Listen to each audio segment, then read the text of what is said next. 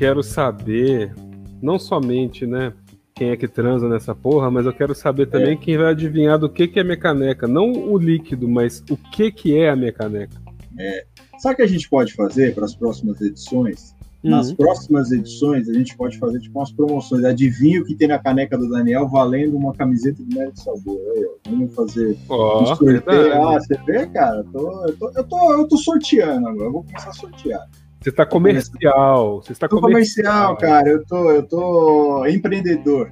Né? Sim, eu verdade. Empreender. Eu sei que você odeia essa palavra, mas eu, eu entrei para esse ramo. Aliás, eu lembrei muito de você. Você até comentou isso, aquele cara do, do, do iFood lá na moto. Foi demais, né, cara? É, aquilo foi foda demais, aquilo foi ridículo, né? Uhum. Que todo mundo tava falando assim: olha, quem quer consegue. Um cara tipo com, com uma muleta. De muleta, né? eu fiquei. Eu, não, eu comentei lá, eu fiquei puto. Eu, eu falei, vi que você é, puto, é, eu vi você tá louco. Cara, só tem uma palavra que eu odeio mais que empreendedor, cara. É colaborador. Me chamou de colaborador, manda mesmo. Colaborador mesmo. é foda, cara. Colaborador é foda. Só um minutinho. hoje, cheio, acho que ele tá fazendo entrega da Cacau Show, mas tinha sacola pendurada na moto inteira. Parecia Denise trazendo, moto. Denise trazendo um pai. É. Denise está dizendo aqui que um cara, um cara da Cacau Show entregando, ele tinha, ele tinha muitas é, sacolas assim do Uber Eats. Tinha da Cacau Show, tinha um monte de coisa. Tipo, o cara tava fazendo um carreto só, assim, pra aproveitar. É, é foda. É empreendedor, né, cara? É isso que o empreendedor tem. E aí nós já temos a presença dos amiguinhos aqui. O Gilmar já estava na sala de espera, aguardando o Meirinho apregoar as partes. Aí o Francisco, doutor Gilmar, a requerida tem acordo? Tem acordo, doutor Gilmar? A requerida tem acordo? Acho que não, né? Vamos instruir, vamos instruir conhaque. O acordo é conhaque? Ou... É, é em conhaque. é. é em conhaque, é, ó, o Gilmar diz nunca, jamais. Gilmar é dos meus, tem acordo? Não, só vim aqui para não pagar multa. Aliás, cara, vou dar uma excelente ideia para eu fazer uma camiseta, cara. Eu só vim aqui para não pagar multa. Exato. A Denise está feliz aí. Tá, tá animada que chegou as, chegaram as compras dela. É, vamos lá. É, Gilmar disse, ó, só pedir para o juiz homologar, isso aí, não tenho, não tenho, não, eu, eu, só vou fazer essa camiseta assim, eu só vim aqui para não pagar multa. Exato. Estou, é, estou aqui só é. por causa da multa, excelência. Hum. Aliás, quem está assistindo a gente aí, quem está vendo a gente, quem está ouvindo a gente nas plataformas de streaming em todo o país, teremos novidades. É, esse final de semana teremos estampas novas, estampas ó da mais alta qualidade jurídica. Vocês vão encontrar lá no Mérito Sabor, que eu vou passar o link daqui a pouco, que eu ainda não decorei o link da loja, que é uns links assim, tipo da, da Deep Web, sabe aqueles links do Tor? Do... Você sabia, Daniel, já que nosso assunto hoje é internet, você sabia que para o senhor Sim. acessar a Deep Web o senhor precisa de um navegador específico? Sim, você tem que usar. Tor. É, é Tor. só, que, só que o Tor aí não é o nórdico, né? É uma questão não, de. Não, é o nórdico, não. Questão de cebola, é, camadas. É, camadas, ele vai tirando assim. Deep Web, aliás, o senhor já, o senhor já usou é, andar pelo, pelo, pelo terreno de Deep Web? Não, Você já, Deep Web já, não me atrai. alguma vez? Eu tenho medo, cara. Eu tenho medo. Assim. Eu nunca tentei também, porque eu não tenho nem, nem equipamento para isso. Você tem que ter equipamento bom, assim, para você poder entrar. Você tem que ter um antivírus bom, porque aquilo ali é desgraça. Eu nunca me é aventurei, cara. Eu, nunca, eu tenho medo do que eu vou achar lá e a minha cabeça nunca mais será a mesma. Eu já, eu já sou meio zoado, assim, de cabeça, né? Mas imagina, né? Mais é... ainda para Deep Web. É uma internet Olha o João aqui. Rapaz, e o, o, sujeito que diz que é workaholic, é, pode crer. É, é, é exatamente é. disso, é. É, esse aí você deixa pra lá. Não, não dá é. ouvido, não. Eu lembro, é. cara, eu tinha, eu tinha uma chefe, eu até gosto dela, é uma pessoa legal. Mas eu ela. Eu gosto dela, é ótimo. É, porque o conselho dela não foi bom. Tipo, eu tava na faculdade, fazia estágio e tudo. E ela falava aquela frase, né? Carro apertado é que anda.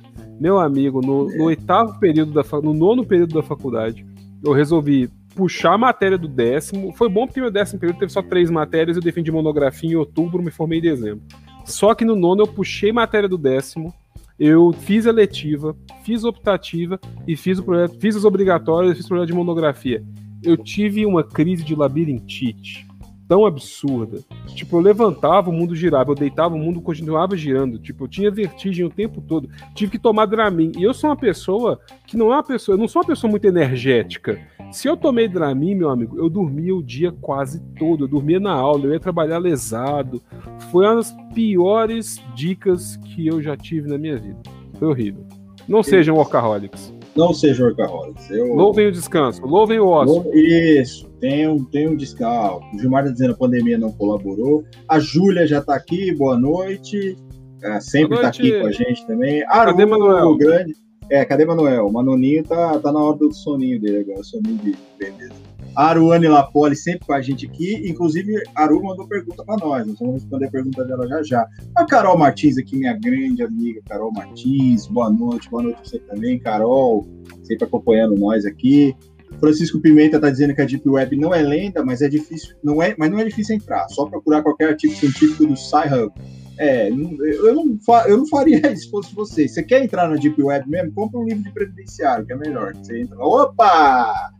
O cartão amarelo, seu juiz, Qualquer livro de previdenciário é navegar na Deep Web ali. Porque, tem, um é, da minha, tem um na minha mesa ali em cima, inclusive. É, é... do Martinez, quer ver? É do Martinez. Não, não, não, é um de artigos, é direito, previdência, a previdência, a seguridade social em questão. Maravilhoso, maravilhoso. Uau, deve ser imperdível. Eu, eu, eu tenho vontade de comprar, depois você manda o link que eu vou até comprar. Qualquer artigo, ó, Francisco, qualquer artigo científico do achado do, do Sci-Hub pode ser considerado como Deep Web, tecnicamente falando. Né? Falou como quem sabe aí, então. Calma, é, é, galera que precisar aí do, de ir na é. locadora Torrent, procure Francisco Pimenta. Exatamente. Ele tá lá, fazendo aluguéis. Se você está precisando ir onde ninguém jamais esteve na internet, Francisco é o cara. Ele é o piloto da Enterprise que invade as Deep Web. Sim, sabe aquele, sabe aquele meme? Bem-vindo à internet, eu sou serei seu guia. Ele é tipo, bem-vindo à Deep Web, serei seu guia. Tá serei seu guia, lá. exatamente. Ele é tipo o Anubis da Deep Web. Ele chega assim e fala, vem comigo. Ele é o, ele é o, ele é o Caronte que atravessa Caronte. a barco o rio da Deep Exatamente. Web. E você paga com Bitcoin, Caronte. Paga com Bitcoin, é. É. O bitióbulo, né? Você entrega é na mão dele, vai. É a dracma, né? A dracma ah, é. digital. Você dá pra ele, ele te leva pra Deep Web. Ele é o caronte da Deep Web. Ele te leva. Aí, é, aí o Gilmar tá falando optativas e optatórias. Obrigado a escolher alguma. E, as e o pior é que as eletivas também, Gilmar. Foi uma porcaria isso. Mas foi bom. Cara, eu, tá? eu não sei se eu me formei numa época. Eu sei se eu sou muito antigo. Eu me formei em 2005. Eu colei grau no janeiro de 2006. Eu não tinha disso, não, cara. Era, a matéria era aquela e foda-se. Cara, esse que era a questão. Não expectativa, não, cara. Eu, é, eu... eu, quando você estava terminando a faculdade, eu entrei no primeiro semestre de 2005. E aí, assim, eu ainda peguei o, a grade antiga, que inclusive a minha grade teve direito de sucessões antes de família. Eu tive família no décimo, foi no nono. Mas que, que é. desgraça é essa, cara? Não, é, a grade da FMG era muito avacalhada. E, não, pra você ter uma ideia, não tinha, tinha. O administrativo 3 era eletiva. Eu tinha que optar, eu tinha que fazer ela por fora, assim. E fiz tudo e tal. E aí. É, tinha essas obrigatoriedades de crédito, crédito de graduação, que aí é eventos, estágio, tudo, e tinha as optativas não eram obrigatórias, eram as eletivas que eram obrigatórias. Aí eu tinha que fazer no mínimo X crédito de eletivas, sabe? E optativas eu podia fazer quantos créditos eu quisesse, mas aí tinha optativa que era mais legal que eletiva. Eletiva eu fiz administrativo 3, fiz medicina legal, que era até legal, era bacana mesmo. E fiz... legal pra mim foi obrigatório, cara. E fiz direito agrário. Fiz direito agrário. Que era agrário, a grande, a grande coisa, agrário saiu no ano que eu fui pro quinto ano. Até o quarto ano tinha agrário na grade. Aí saiu agrário. Aí tiraram agrário. E tiraram previdenciário também. Tinha previdenciário na faculdade. Que hoje você não tem, né? Você não estuda direito previdenciário na faculdade. Previdenciário você estuda por conta. É tão é, ruim que os caras não te ensinam. Os caras falam assim, maluco, se vira. É, é eu não tive, Cara, mas tinha na faculdade. Eu, eu não cheguei a ter. É pra eu mas... continuar aqui ou como é que não, é? Não, fica, fica, fica, fica que vai ter boa. É, mas na minha época era primeiro que era anual a, a, faculdade, não era semestral igual é hoje. Então pois é, eu fiz semestral. inteiro. É, eu fiz já era anual ainda. Mas foram dos últimos anos que a faculdade foi anual, assim, depois. Eu não sei se, se, a faculdade que eu fiz ainda, deve ser semestral, acho que agora todas estão assim, né? Acho que até São Francisco está assim. Porque não é faculdade de Direito da USP, é São Francisco. Você não pode falar Ah, eu sou. Você é formado em quê? Direito por onde? Pela USP. Não, eu sou das arcadas. Sou egresta da. Tomar no rabo, cara. Arcadas é, dentárias. Arcadas, é. Ah, o senhor também. Não, você precisa ver, cara. Você anda no centro, você vê aqueles velhos de 700 anos. Vossa Excelência também é egresso das arcadas? É tipo assim, Sim. o senhor veio da, da, da USP também? Ah, vá Sim. Por isso que é muito mais, muito mais legal. É, e aí, todo dia 11 de agosto, aqueles puto enchem o cu de, de cachaça e fica tentando invadir o fórum, cara. É muito louco o centro de São Paulo, dia 11 de agosto. Agora não, por pandemia. Mas os caras ficam ali no Largo de São Francisco. Eu trabalhei na rua, saía no Largo de São Francisco, direto, entre a Praça da Sé e o prédio que eu trabalhava dava para ver a Faculdade de Direito e a, a Catedral da Sé. Então, eu era bem no meio. E aí, no dia 11 de agosto, cara, a gente indo no Fórum João Mendes ali fazer os andamentos e tal, os caras tudo caíram de bêbado na rua, assim, é, é, é de... tentando entrar no fórum. Mas você sabe que a dia piruada, 11 de agosto... a famosa piruada. É, dia de, de 11 de agosto é dia do Pendura, né?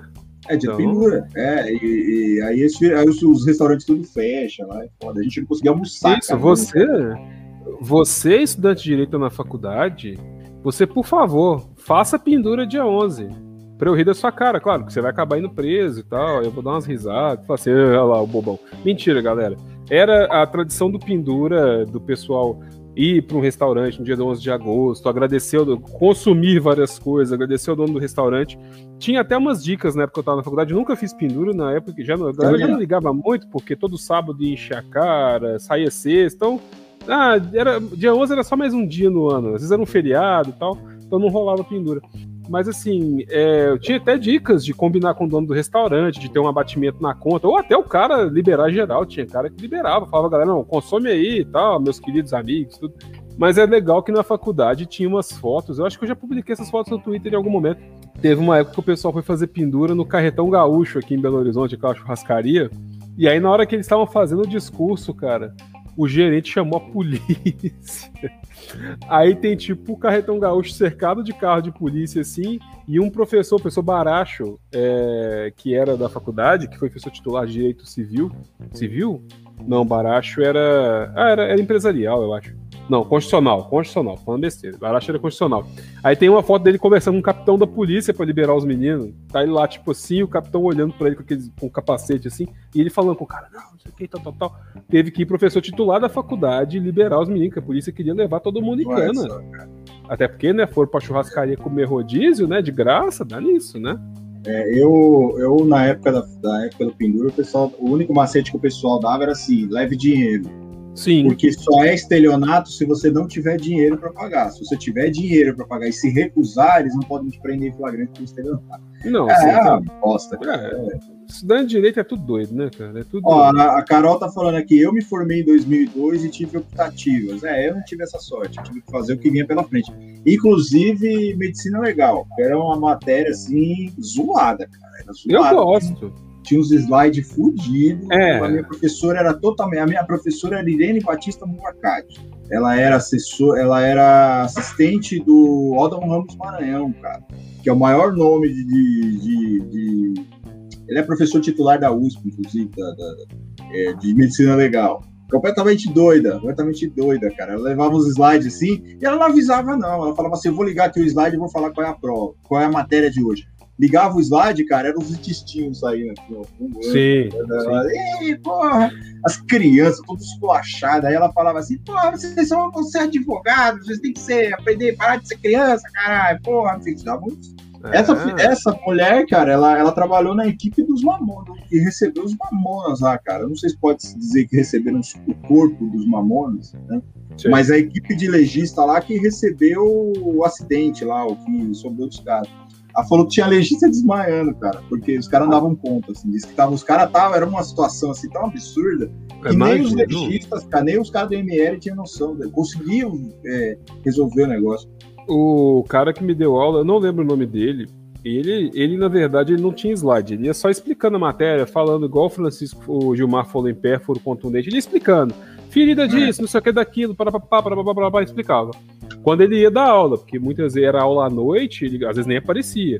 Por quê? Porque ele, ele trabalhava, ele era tipo diretor do IML aqui em Belo Horizonte. Então, o cara tinha dificuldade para ir. Mas aí, quando ele falava, gente, olha, eu tenho dificuldade para vir porque às vezes eu tô trabalhando e aparece coisa de última hora e eu não vou vir direto do IML, porque se eu vier para cá não fica um dentro da sala de tanto que eu vou estar tá fedendo. Eu tenho que ir em casa tomar banho e vir dar aula. Se eu não conseguir sair a tempo tomar banho, não tem jeito. Eu vou, não vou vir.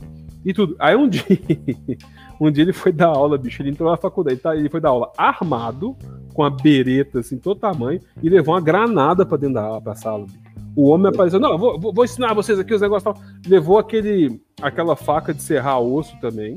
Levou uma facona de todo tamanho. Mas ele era um cara gente boa, mas assim, ele falava, ó, trabalhar em ML, bicho, não é para qualquer um. O pessoal, ele falou, o pessoal do ML aqui em Belo Horizonte é tudo maluco. Assim, os caras, eles não têm um pingo de sensibilidade. Não tem, não tem. Não tem jeito. Assim, os caras foram feitos para aquele lugar. Eles trabalham bem ali porque eles só estão ali. Nasceram para isso, cara. É o que a minha professora falava também. Isso, é, não, não, dá. Ela, e ela fazia um tour, assim. Ela era tão doida, essa mulher, cara. Ela, ela dava lá no Mackenzie também. E a mesma coisa que ela contou no Mackenzie, ela contou para nós. Ela falou assim que ela conseguiu um alvará para ter um museu na casa dela, com teco de gente, pedaços de seres humanos. Ela tinha, assim, um, sabe aqueles brinquedinhos que eu tenho no, no escritório, aqueles action figure? Ela tinha de pedaços de pessoas, assim, dentro do, Que horror! E aí ela fazia um tour no IML, ela falava assim, ó, vocês vão, eu quero, eu vou levar vocês lá para ver uma necrópsia no IML, então vocês se inscrevam aí. Mas não é para ter frescura, porque eu começo lá, a hora que a gente chega lá, que a gente olha o corpo lá, você já tem gente desmaiando. Eu quero gente que não desmaia. Aí não ia ninguém, cara, não ia ninguém. Teve um dia, a, a, eu, eu, me formei na Universidade de São Judas, aqui em São Paulo. E ela tem umas rampas, assim. tem, San, tem São Fran e tem São Ju? São é Judas, é São Ju, é, é o SJT. Chamamos de USJT carinhosamente. O SJT, é, um dia serei tão famoso que o SJT vai fazer como Marcos Winter, que formado na São Judas, era o garoto propaganda, e a Fernanda Vasconcelos, também formada em artes cênicas pela, pela São Judas, os garotos propaganda. Um dia eu serei garoto propaganda. Aí tem vai ter, rampas. Não vai ter um busto seu, vai ter um corpo inteiro. Seu, vai, assim, vai ter. Bronze. Vamos fazer, exatamente, exatamente. Vamos fazer lá. Eu vou, vou e veremos para ver se. Aí eu subi nas rampas assim e vi uma menina da minha sala descendo, chorando assim. O que aconteceu, cara? Tu não tem aula? Ela falou, não, vai embora, porque hoje a medicina legal e a professora tá louca. Aí eu falei, foda-se. Cheguei na sala, a luz já tava apagada. Eu falei, vixe, mano, quer ver? Quer ver? Tinha três malucos na sala. Tinha três malucos na sala. Sem brincadeira, cara. Parecia um show do Canibal Corpse, esse bagulho. Assim. Era um negócio louco. E ela, ela dava risada, ela era sádica. Ela dava risada. Assim, vamos falar de enforcamento hoje. Para isso trouxe slides. Aí trazia assim, ó, essa pessoa aqui se enforcou como não sei o quê. Vamos falar de afogamento hoje. Ó, estão vendo esse corpo aqui que ele tá inchado, escorado, tudo isso aqui. Fala, caralho, professor. É uma pessoa com... Não, é uma, é uma pessoa completa, né? Porque ela não simplesmente vai contar o um negócio, ela traz slides, tipo, olha, traz slides, tipo, imagina você dando aula de direito civil, você dando aula de direito processual civil assim.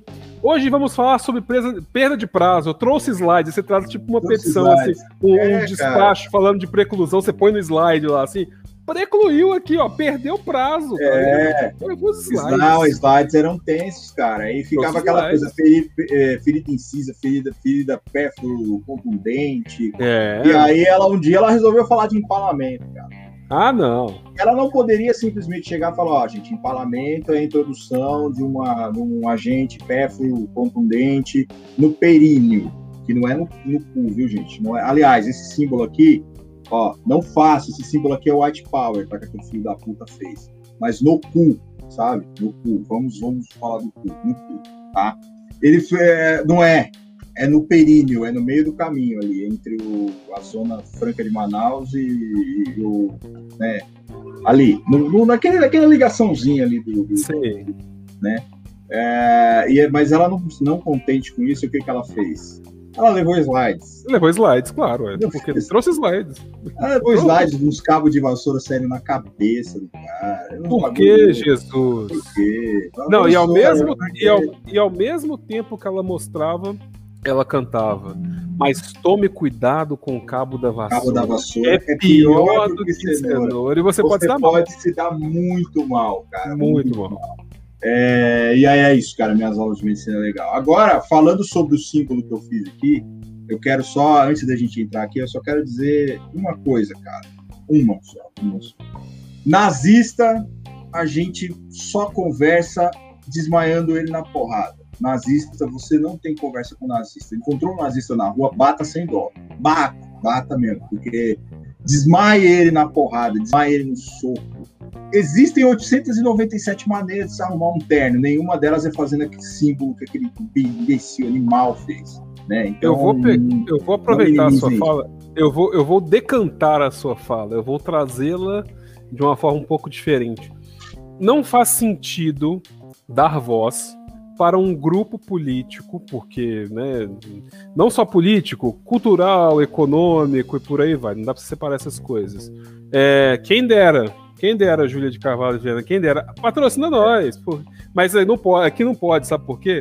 Porque este programa é um oferecimento de loja mero de sabor.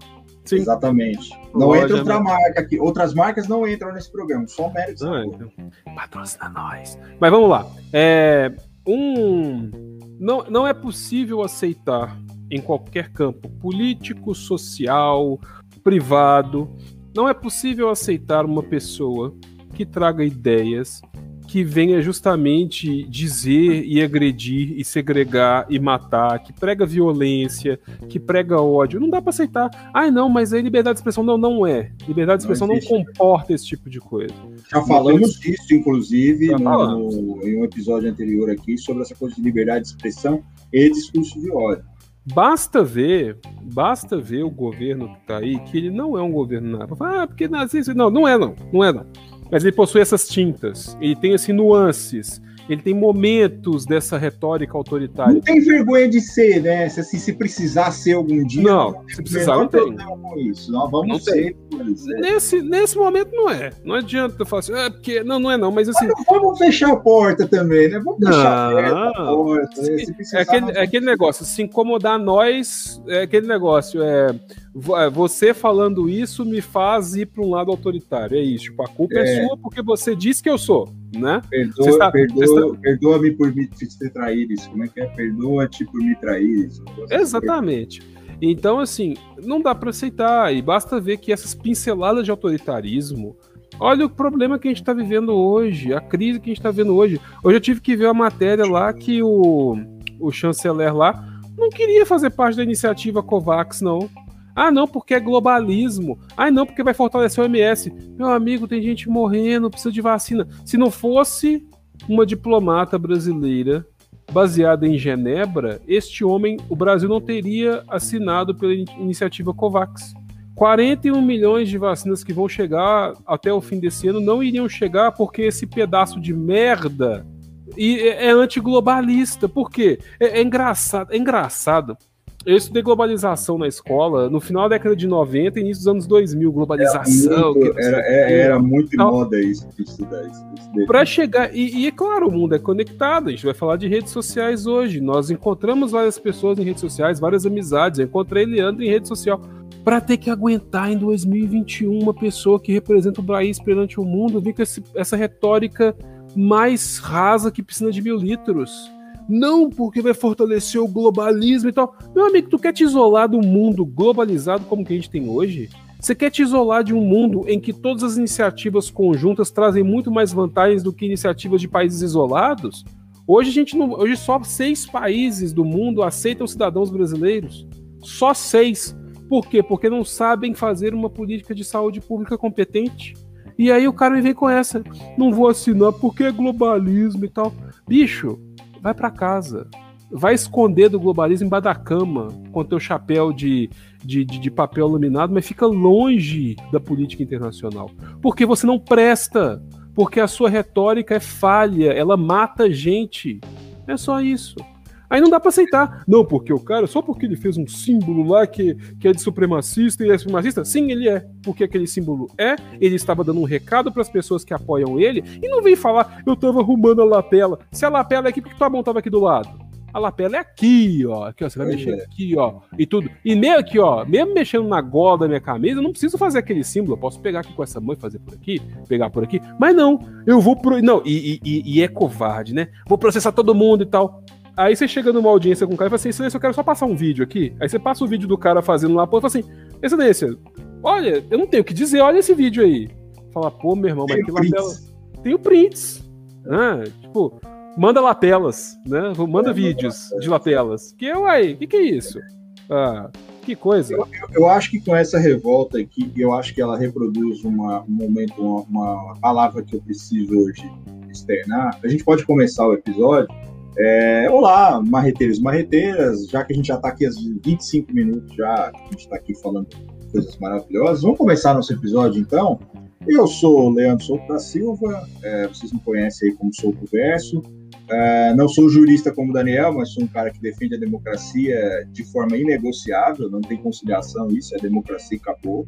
É, sou defensor dos direitos humanos também, sou advogado de família, sou vendedor de camiseta agora também, tenho né, memeiro, é, vocês me conhecem como sou que vai ser pelo lugar. Eu estou aqui hoje na, na, nessa segunda, nossa segunda temporada com o nosso nono episódio do Mérito Sabor. Hoje nós vamos falar sobre. Eu vou, eu vou, deixar o Daniel falar qual vai ser o nosso tema hoje.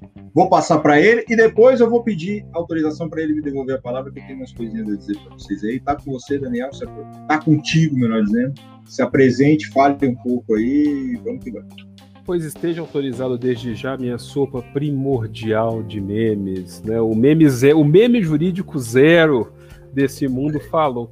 Eu sou Daniel Hilário, eu sou advogado, eu sou jurista, eu sou cozinheiro, eu sou dançarino, eu faço poema, eu falo idiomas além do português. É esses negócios todos. Eu sou um homem apaixonado, como sempre. Vocês já sabem disso, né? Sempre aqui externando minha paixão por uma pessoa maravilhosa que está em minha vida e espero que nunca mais saia. Oh, coisa gostosa, tá apaixonado, tá com o coração quentinho. Mas enfim.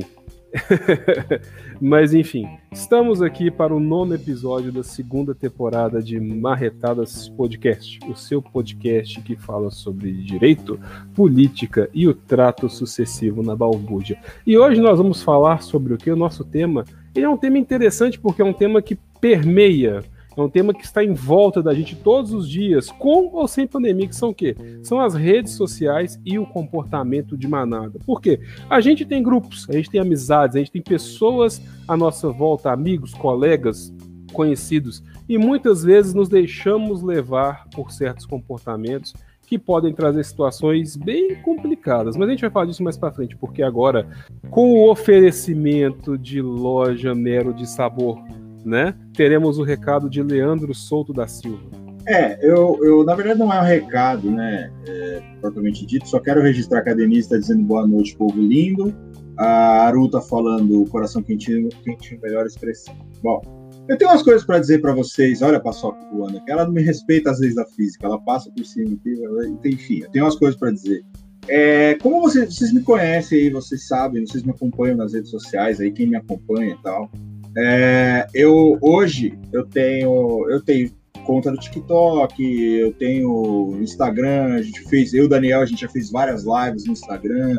Eu tenho a página aqui do Mérito Sabor, onde eu posto uns vídeos aí, fazendo umas piadinhas, umas gracinhas. Lá no TikTok também faço piadinhas, faço gracinhas. Então, quem me conhece hoje acha que eu sou um cara super extrovertido, assim, um cara que não tem medo. Não, não sou. Eu sou um cara extremamente tímido, eu sou um cara introvertido pra caramba, eu sou um cara travado. E, e como como que eu cheguei nesse ponto aqui que eu cheguei hoje, de ter o canal, de ter a, a, os vídeos que eu faço. Eu vou fechar aqui, tá rolando uma obra aqui, os caras não fazem. É, de eu ter o meu canal aqui, de eu ter os vídeos do TikTok, de eu fazer essas lives, de eu ser convidado para as lives, de fazer tudo, tudo, tudo mais. Não era assim. Um dia eu fui convidado, cara, antes, de, antes um pouco antes da, da pandemia estourar, de arrebentar aquela coisa da pandemia, eu fui convidado para ministrar uma palestra numa faculdade do Paraná sobre Sejus. Eu que era um crítico do Sejus, sempre foi escrito, nunca tinha gravado nada, nunca tinha feito nada. Aí eu recebi uma proposta. Você não quer gravar uma palestra para a faculdade, para os alunos da faculdade, falando sobre o Sejus? Eu falei, opa, gostaria. Gostaria sim. Foi aí que eu comecei a ter essa desenvoltura para fazer vídeos. Por que, que eu estou dizendo isso? Porque o cara que me convidou, para fazer essa palestra, para dar essa palestra lá na Universidade, do, na, Uf, uh, na UFAM do Paraná, ele morreu essa semana, cara, de Covid. É, e eu queria dedicar esse episódio para ele, que é o Leonardo Pacheco, que infelizmente, com 41 anos, um ano a mais do que eu, ele deixou a gente por conta de uma de uma doença assim inimaginável para a nossa era e por conta de uma política genocida. Sim, genocida. É genocídio que está acontecendo com a gente. E um cara de 41 anos, um cara brilhante, um amigo assim fantástico, como o Daniel disse, pessoas que a gente conheceu nas redes sociais, eu conheci o Leonardo nas redes sociais, também conheci o Leonardo no Twitter, tal. Infelizmente ele, ele, ele não resistiu às complicações do Covid, ele estava entubado já tinha um tempo e essa semana eu recebi a, a mensagem assim triste de que ele tinha falecido. E graças ao Leonardo também, não só assim, o Daniel é óbvio, a gente tem esse projeto junto, mas se eu hoje estou falando aqui com vocês, foi o Leonardo que me desbloqueou, assim, foi o Leonardo que deu, deu o start para eu ter essa noção de, olha, eu, eu, preciso dar uma desbloqueada e eu posso, eu consigo gravar vídeos. E, e, e, eu queria dedicar esse episódio aqui a ele que morreu graças a uma política genocida? Cedo, um cara que era amigo de todo mundo, um cara fantástico, um professor excelente. E eu quero, assim, se, se existe um plano depois disso aqui, se ele estiver assistindo, eu queria que, assim, dizer para ele que ele, o quanto ele foi importante para essa minha para essa minha noção de rede social hoje, para o boom de rede, de rede social que eu tive por, por conseguir falar hoje, por conseguir fazer uma live, por ter essa. Porque eu não imaginava fazer isso. Antes do, antes do Leonardo chegar e falar assim: olha, cara, faz uma. grava um vídeo aí e manda para mim que eu vou passar lá na, na, na, faculdade e tudo mais. Eu não tinha essa noção, sabe? E, e foi o Leonardo que me deu essa destravada e, enfim, eu, eu, tô, eu fiquei muito chateado com, com, o falecimento dele.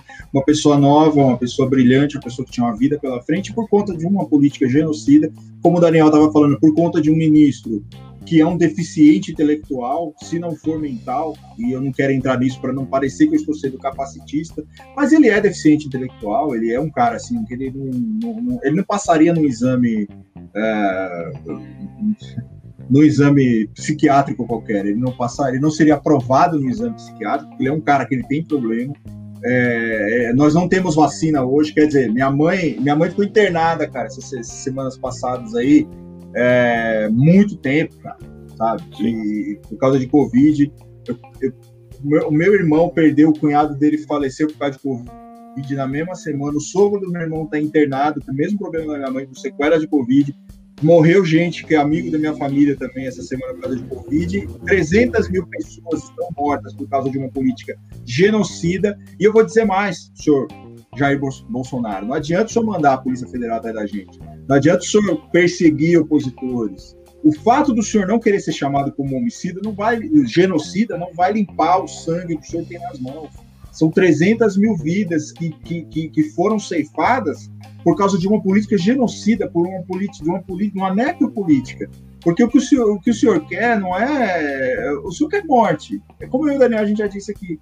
É, o gosto da morte é gostoso na boca de vocês, é doce, sabe? E o senhor é sim o genocida. E não adianta buscar, mandar Polícia Federal atrás da gente, não. Não vai trazer as 300 mil pessoas que estão mortas. Não adianta você processar a gente, sabe? Não adianta mandar instaurar um inquérito contra a gente. Não vai deixar, isso não vai excluir o fato de o senhor ser um genocida.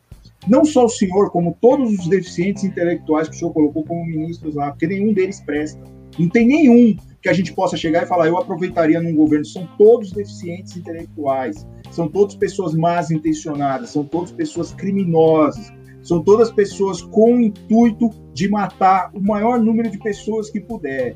E aqueles 30 mil, o senhor lembra que o senhor falou que se o senhor pudesse, o senhor matava 30 mil? Então, o senhor dá risada da Dilma agora que o senhor falou dobrar a meta, o senhor multiplicou por 10 a meta que o senhor tinha de matar 30 mil, o senhor matou 300 mil pessoas.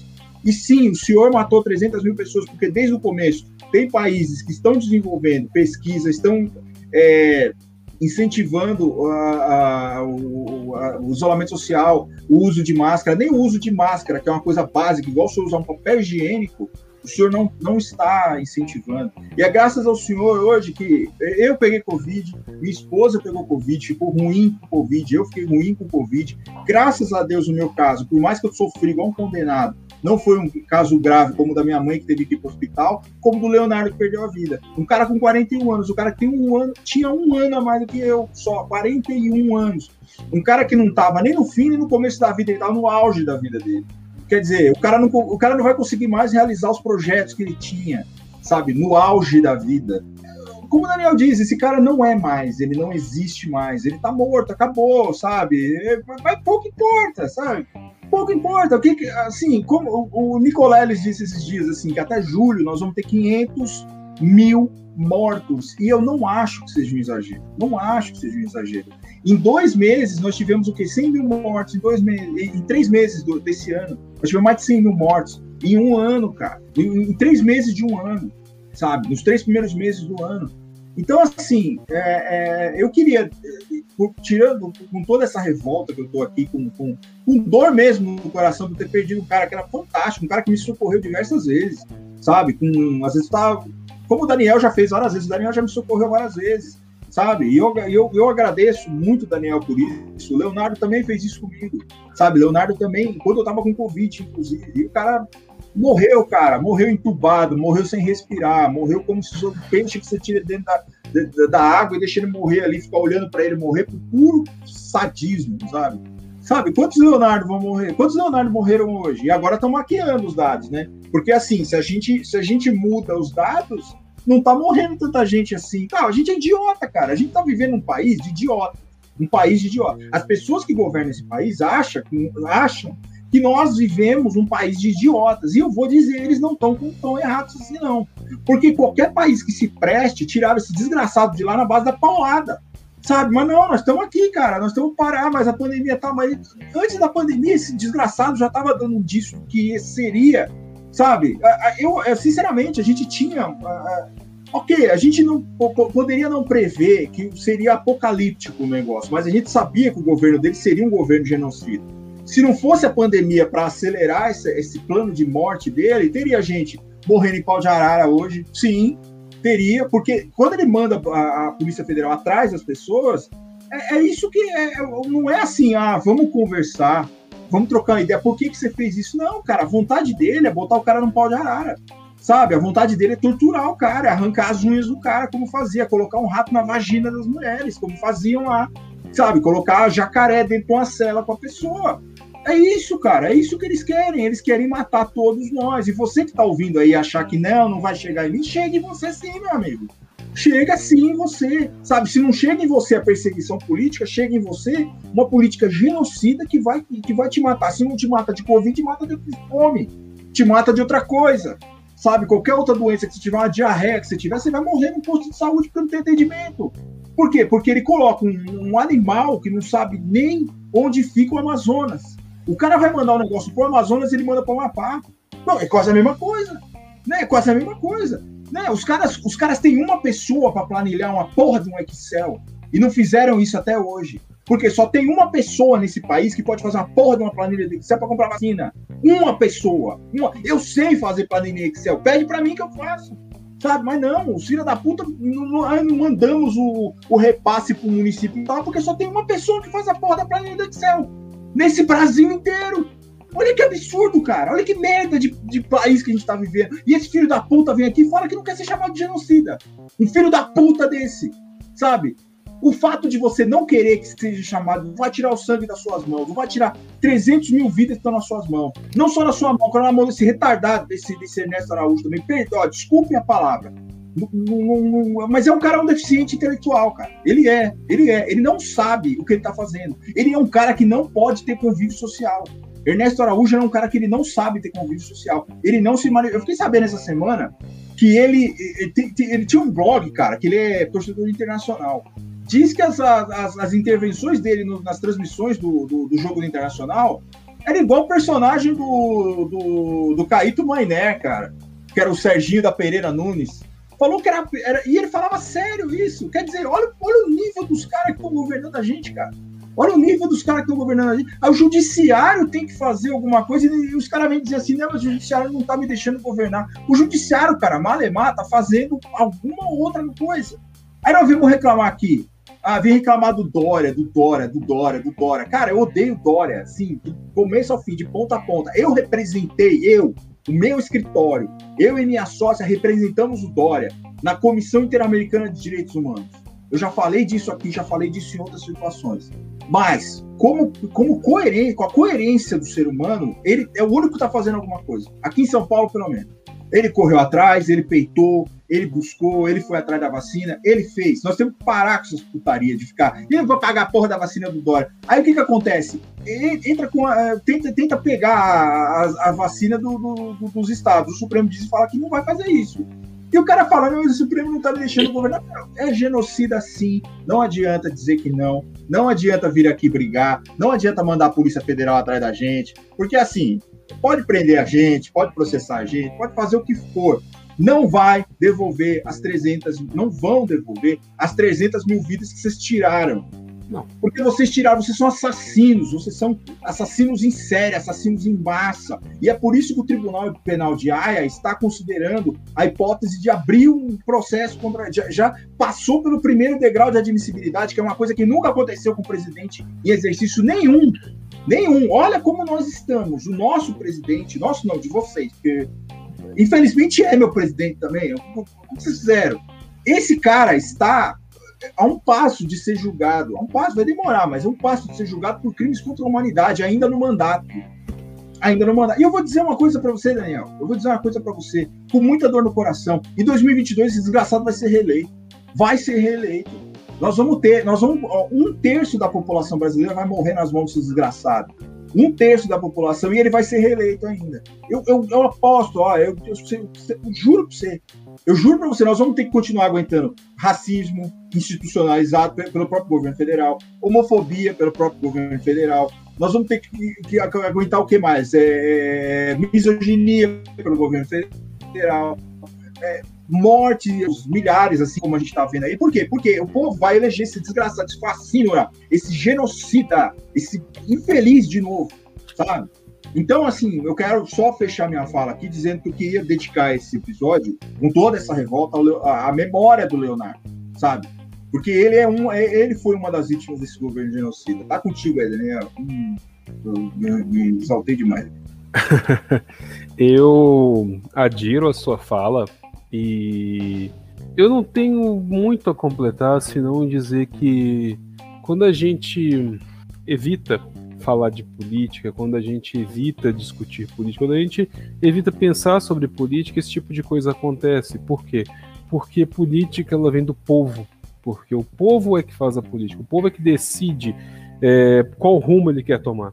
E o povo brasileiro, no caso a maioria do povo brasileiro, decidiu o rumo que queria tomar: o rumo da morte, da doença, do preconceito, da violência institucionalizada, do, de, de, de violentar pessoas, um rumo neopentecostal, um rumo que. E é interessante, eu não sou uma pessoa religiosa. Eu já passei por várias religiões na minha vida toda, mas eu não sou uma pessoa religiosa hoje. Tanto é que outro dia eu tava até. Outro dia, no caso, anteontem, um rapaz resolveu discutir comigo no Twitter. Eu não sou muito de discutir, eu vou ouvindo e vou respondendo numa boa. E ele começou a proferir vários impropérios, mas entre outros ele disse que eu dormiria o sono intranquilo dos fariseus.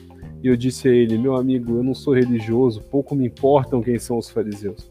Mas assim, de toda forma, o Brasil escolheu esse rumo, esse rumo de morte, esse rumo de violência.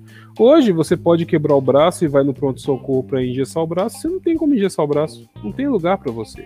Você pode pegar uma pereba, morrer de dor, ter um furúnculo, que tu vai na UPA e não tem lugar para você tá tudo colapsado, tá tudo problemático. Por quê? Porque se escolheu eleger uma pessoa inepta. Ai, mas um capitão. O Brasil tem, o Brasil ele vive de umas situações assim. Por um lado, ele quer sempre um salvador da pátria, um pai dos pobres, alguém que vai fazer tudo por ele. O brasileiro é extremamente preguiçoso. O brasileiro médio é preguiçoso. Ele quer que alguém salve ele, faça as coisas chatas por ele. Por outro lado, ele ele tem o brasileiro médio, ele tem uma saudade, ele tem uma vontade de exército, uma saudade de ditadura, que é um negócio que eu não entendo. Tipo, ah, se forem violentos com os outros, tá ótimo, desde que não sejam comigo. Tipo, ele não tem, ele não consegue sair de si para olhar no próximo e falar assim, poxa, aquela pessoa não merece apanhar. É tudo, é tudo uma retórica violenta. É tudo violento, é tudo machucando e tudo. E políticas como essas levam justamente a situações como a do Leonardo. Eu não conheci o Leonardo, eu sequer troquei uma palavra com o Leonardo, mas pude ver o quão ele era querido nas redes sociais, o quão ele era querido por várias pessoas, não foi só Leandro que lamentou a morte dele, mas muito, muitas outras pessoas que sequer têm relação com o Leandro, até onde eu sei, sim, relação de conversar no Twitter, também lamentaram a morte dele. e dá para ver o, quão, o quanto o cara representava para aquelas pessoas. E aí simplesmente ele não é mais. De uma hora para outra ele não existe mais. Por quê? Porque uma doença que se controla com hábitos de higiene, distanciamento, uso de máscara e vacina não consegue ser controlada porque tem um saco de bosta na presidência. E aí eu vou dizer o que eu disse, o que eu sempre digo aqui. O que, o que é um pedaço de bosta? É um pedaço de bosta. As pessoas olharam e falaram assim: hum, temos aqui X políticos que podemos votar. E temos um pedaço de bosta. Vamos dar a faixa presidencial para um pedaço de bosta. E aí, quando você. É aquele negócio. Quando você alça um pedaço de bosta para algo que ele é, achando que ele é algo além de um pedaço de bosta, ele não faz nada. O que, que você espera de um pedaço de merda? Nada. Ele é um pedaço de merda, ele é inanimado, ele ele não vai fazer nada de bom. Ele vai feder, se você mexer nele, cutucar e tudo, ele vai feder. Imagina, você chega em casa, você chega em casa do trabalho, cansado e tal, tem um, um, tem tipo um monte de merda assim no meio da sua sala. E você olha para aquilo e pensa assim: "Hum, tem um monte de merda ali, eu vou deixar ele ali". E ele fica lá. O que ele vai fazer de bom? Nada. De ruim, além de feder, talvez nada, vai juntar uns bichos lá e tal, mas se você não ligar para isso, o problema é seu. E é isso que tá acontecendo. Tem um pedaço de merda no maior cargo do país e tá juntando bicho, tá juntando e tá infectando o país inteiro, porque as pessoas estão morrendo por uma doença controlada por hábitos de higiene, uso de máscara e esperar a vacina. Podia ter assinado, poderia ter assinado os contratos de vacina para começar a vacinar em dezembro do ano passado. E aí, não, não vou assinar. Não, porque tu vai virar jacaré. Não, porque você. O problema é seu. Efeitos colaterais. Porque não sei o que, não sei o que, por isso, por aquilo, por aquilo outro, tal, tal. Assim, não há um estudo científico. Não há. Não há uma, uma busca por uma, uma razão científica para não aceitar. Não, a retórica é rasa. É tipo, ah, se você quiser virar jacaré, é seu. Vacina chinesa do Dória. E, e, e olha, Dória é tão ruim, mas tão ruim, que ele tá no título de uma música do Legião Urbana, Andréa Dória. Dória é tão ruim que tá lá e tá. É horrível. Puta, é horrível. Mas ainda assim, uma, quali uma qualidade de João. É, sim, tá lá. Olha, tá lá. Uma qualidade que João Dória tem é que ele é muito esperto. Ele é uma pessoa que. Ele, ele é esperto, ele é marqueteiro, ele sabe ele sabe o que ele tem que fazer para ter. Ele é um ególatra, mas ele sabe o que ele tem que fazer para ganhar aquele confete, ganhar aquela palma. Então ele é um político. E o que tá lá não é político. O que tá lá é a personificação do ódio, da raiva, da violência, do sangue, da podridão, do que corrói. Então, assim, é... o que, que você espera? Nada. Você espera mais morte, mais doença, mais gente passando fome, e uma retórica horrível, uma retórica violenta, uma retórica dolorida, um, misógino, racista, é, homofóbico. E aí a gente tem que aguentar as pessoas falando assim: ah, mas não era de apontar o dedo, não, porque como é que ia saber? Sabia sim. Uma coisa muito ah, simples que eu sempre falo: eu não voto em alguém que, que, que fala que pessoas da minha raça são pesadas como animais de abate. Ponto final. Eu não vou votar num louco desse. Ai, mas é engraçado. É engraçado porque não é com você. É engraçado porque outra pessoa tá sofrendo no seu lugar. Porque se fosse com você, você não gostava. E a gente pode ver isso, inclusive, na pandemia. Por que, que finalmente o mercado está abandonando um pedaço de bosta? Simples. Porque tá faltando TI em hospital particular. Porque antes era o seguinte: hospital público é uma merda, tá faltando TI lá. Agora aqui, no meu hospitalzinho particular, no meu bairro aqui de classe alta, tem UTI para todo mundo, tem tratamento precoce para todo mundo. Eu vou encher meu cu de hidroxicloroquina. Eu vou encher o meu rabo de hidroxicloroquina porque eu acredito na ciência, na pseudociência e tudo, e eu vou e tal, porque aqui tem. Quando começou a faltar, porque não tem. O problema não é ter leito de UTI, gente. O problema é ter gente especializada para cuidar das pessoas nesses leitos. A mão de obra não é, não, não é grande o suficiente. Tem gente sendo entubada por, por médicos, enfermeiros, só de ver que estão de forma louvável, indo além do que conhecem, porque não foram treinados para isso, mas que podem fazer as pessoas que estão sendo entubadas passarem vários momentos de dor também. Mas estão ali fazendo o que podem, porque foram o que sobraram, porque não são pessoas especializadas. Os especializados mesmo, que sabem fazer os procedimentos, já acabaram. E aí, como começou a faltar, aí agora vira e fala: não, depois de 300 mil mortes, não, temos que abandonar este cara.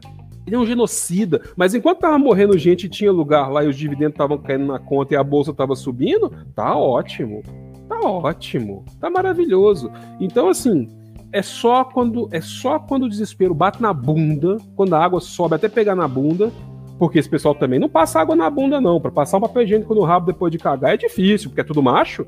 Macho não limpa a bunda. Que isso? Eu sou macho, não limpa a bunda. Quem limpa a bunda tá preparando o salão de festa para ter festa lá dentro. Não pode. Não limpa a raba. Não usa uma porra da mangueirinha. Mas aí quando a água do desespero bate na bunda, puta merda, que escolha horrível que eu fiz e tal. E aí não pode apontar o dedo. Ah, estou arrependido, eu não sabia. Eu vou apontar o dedo sem falar, a culpa é sua você que tá aí apoiando, a culpa é sua. E tá morrendo gente, e vai morrendo da sua família, e a culpa pode ser sua que sai sem máscara, e pega doença e tudo. A culpa é sua também. E eu vou apontar o dedo assim: Poxa, mas você aponta o dedo para mim e vai fazer votar nele de novo. Porque você é genocida tanto quanto. Porque você é fascista tanto quanto. Não é problema meu. Sabe? Eu, tenho, eu já tive que aguentar autoridade que muita gente fica lambendo em rede social pegando postagem de gente que ficou fazendo guerra de ódio em rede social porque era anti-Dilma e não sei o que, anos, anos e anos e anos. Acha que eu esqueço, mas eu já vi muita postagem chamando a ganguinha pra xingar os outros tal.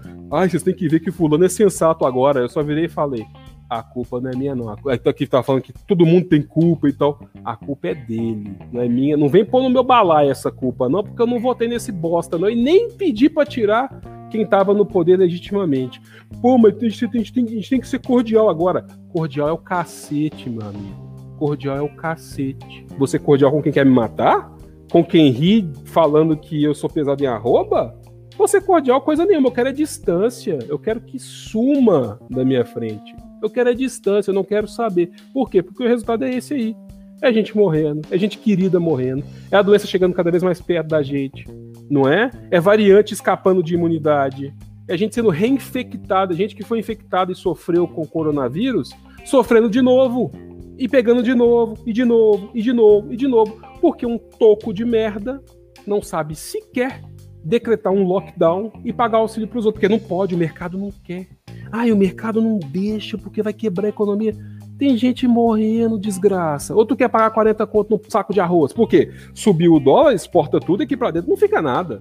Então, 40 conto o saco de arroz é porque tem pouco arroz aí no mercado. Exportei tudo, vendi tudo. O que importa é meu dinheiro, é meu lucro, é meu bolso, né?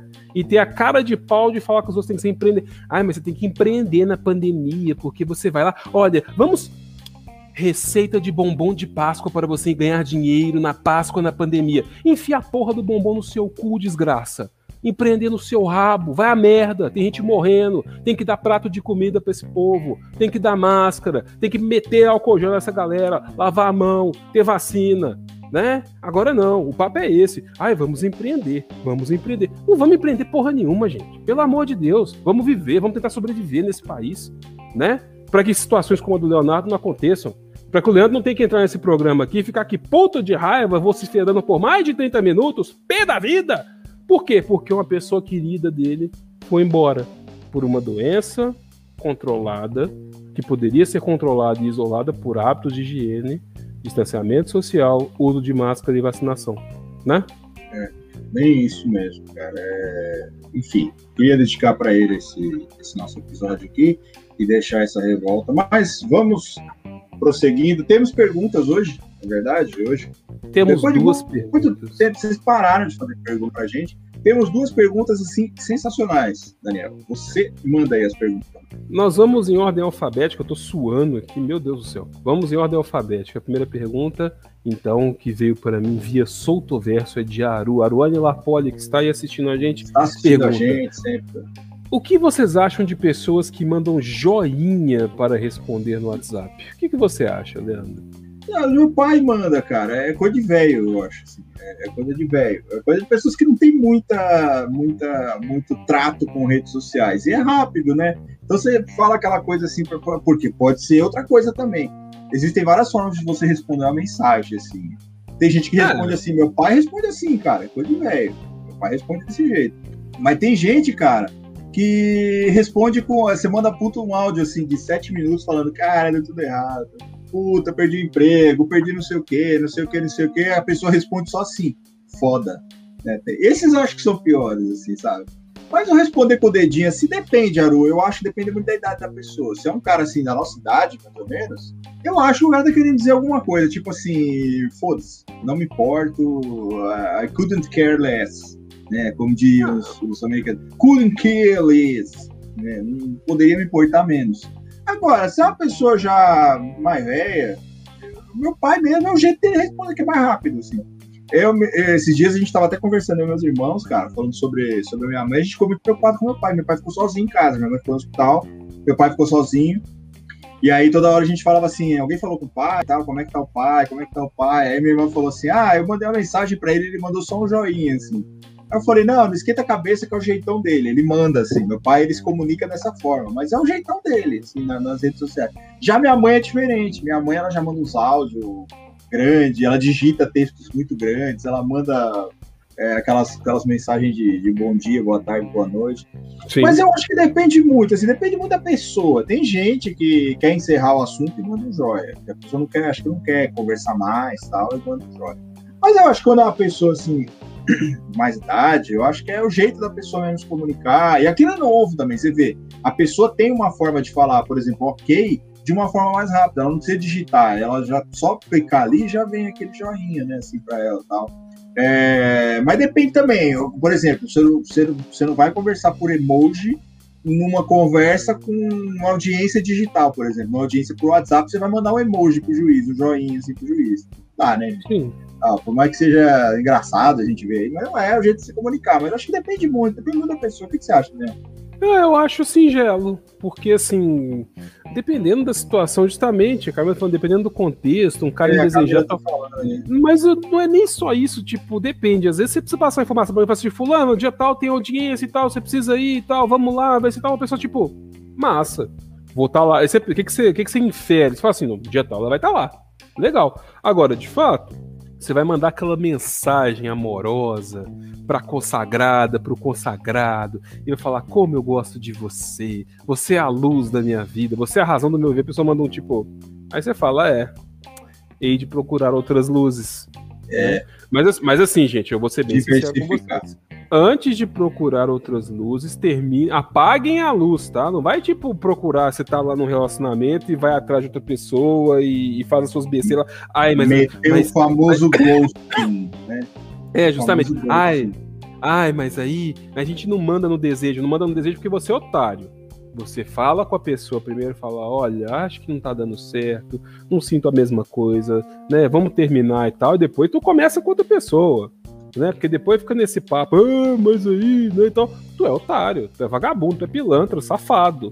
Então, termina uma coisa antes, começa outra depois, tá? Massa. Todo mundo continua numa boa. Pode, não precisa continuar amigo, não precisa continuar conversando, mas termina. Termina um, começa outro. Fecha uma porta aqui, ou deixa a portinha lá sossegada no cantinho dela, abre outra porta lá. Massa. Tá? Vamos ser pessoas coerentes, vamos ser pessoas justas. Sejamos justos. Se até Roberto é justos, né? Ô, Por que nós não seríamos? É. Né?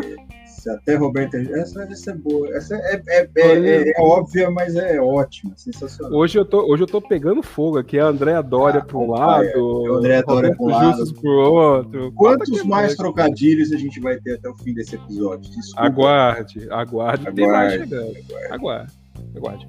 Mas então, vamos para a segunda pergunta que vem dele, do homem que não está aqui que é Valdir Fumene, porque ele está tendo aula da pós-graduação agora. Não deveríamos nem responder, Valdir, porque o senhor não está aqui. Mas vamos responder porque a gente tem muita consideração por nossa pessoa. Ele está se nutrindo de conhecimento empírico, então, né? Ah, é, então tá, é bom, tá perdoado. É bom, tá, é bom, tá, tá, tá, bom, é. tá fazendo algo útil para a humanidade. É. Okay.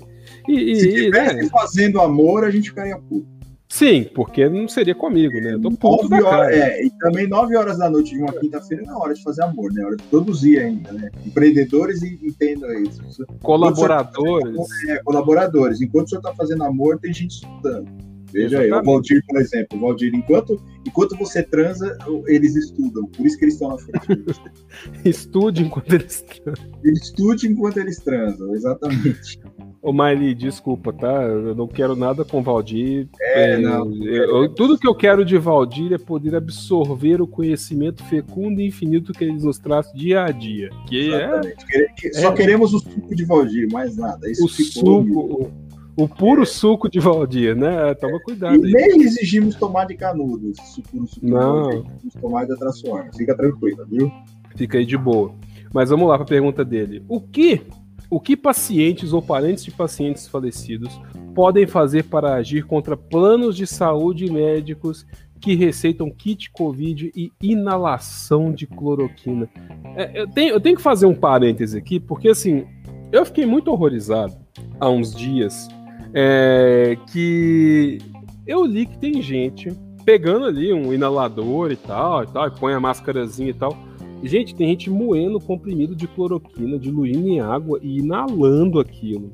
Assim, que sentido há nisso? Porque assim, cloroquina, hidroxicloroquina é um remédio que você toma via oral, tá lá na bula do negócio, lá bonitinho, posologia, bula e tal.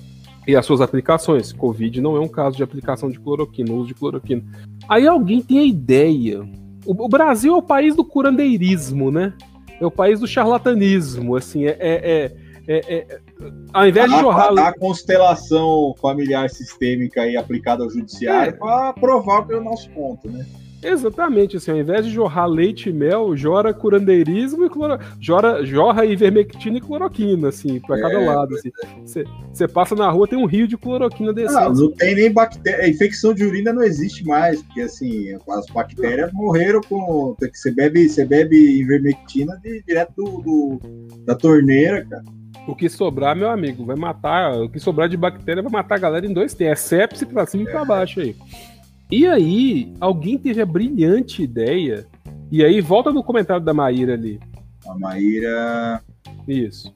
Alguém teve a brilhante ultra ideia de pegar Hum. uma porcaria de um comprimido que você toma via oral e falar assim: eu vou amassar essa merda aqui, eu vou colocar aqui no inalador, as pessoas vão absorver pelas vias aéreas. Gente, há uma diferença muito grande entre vias aéreas e sistema digestório.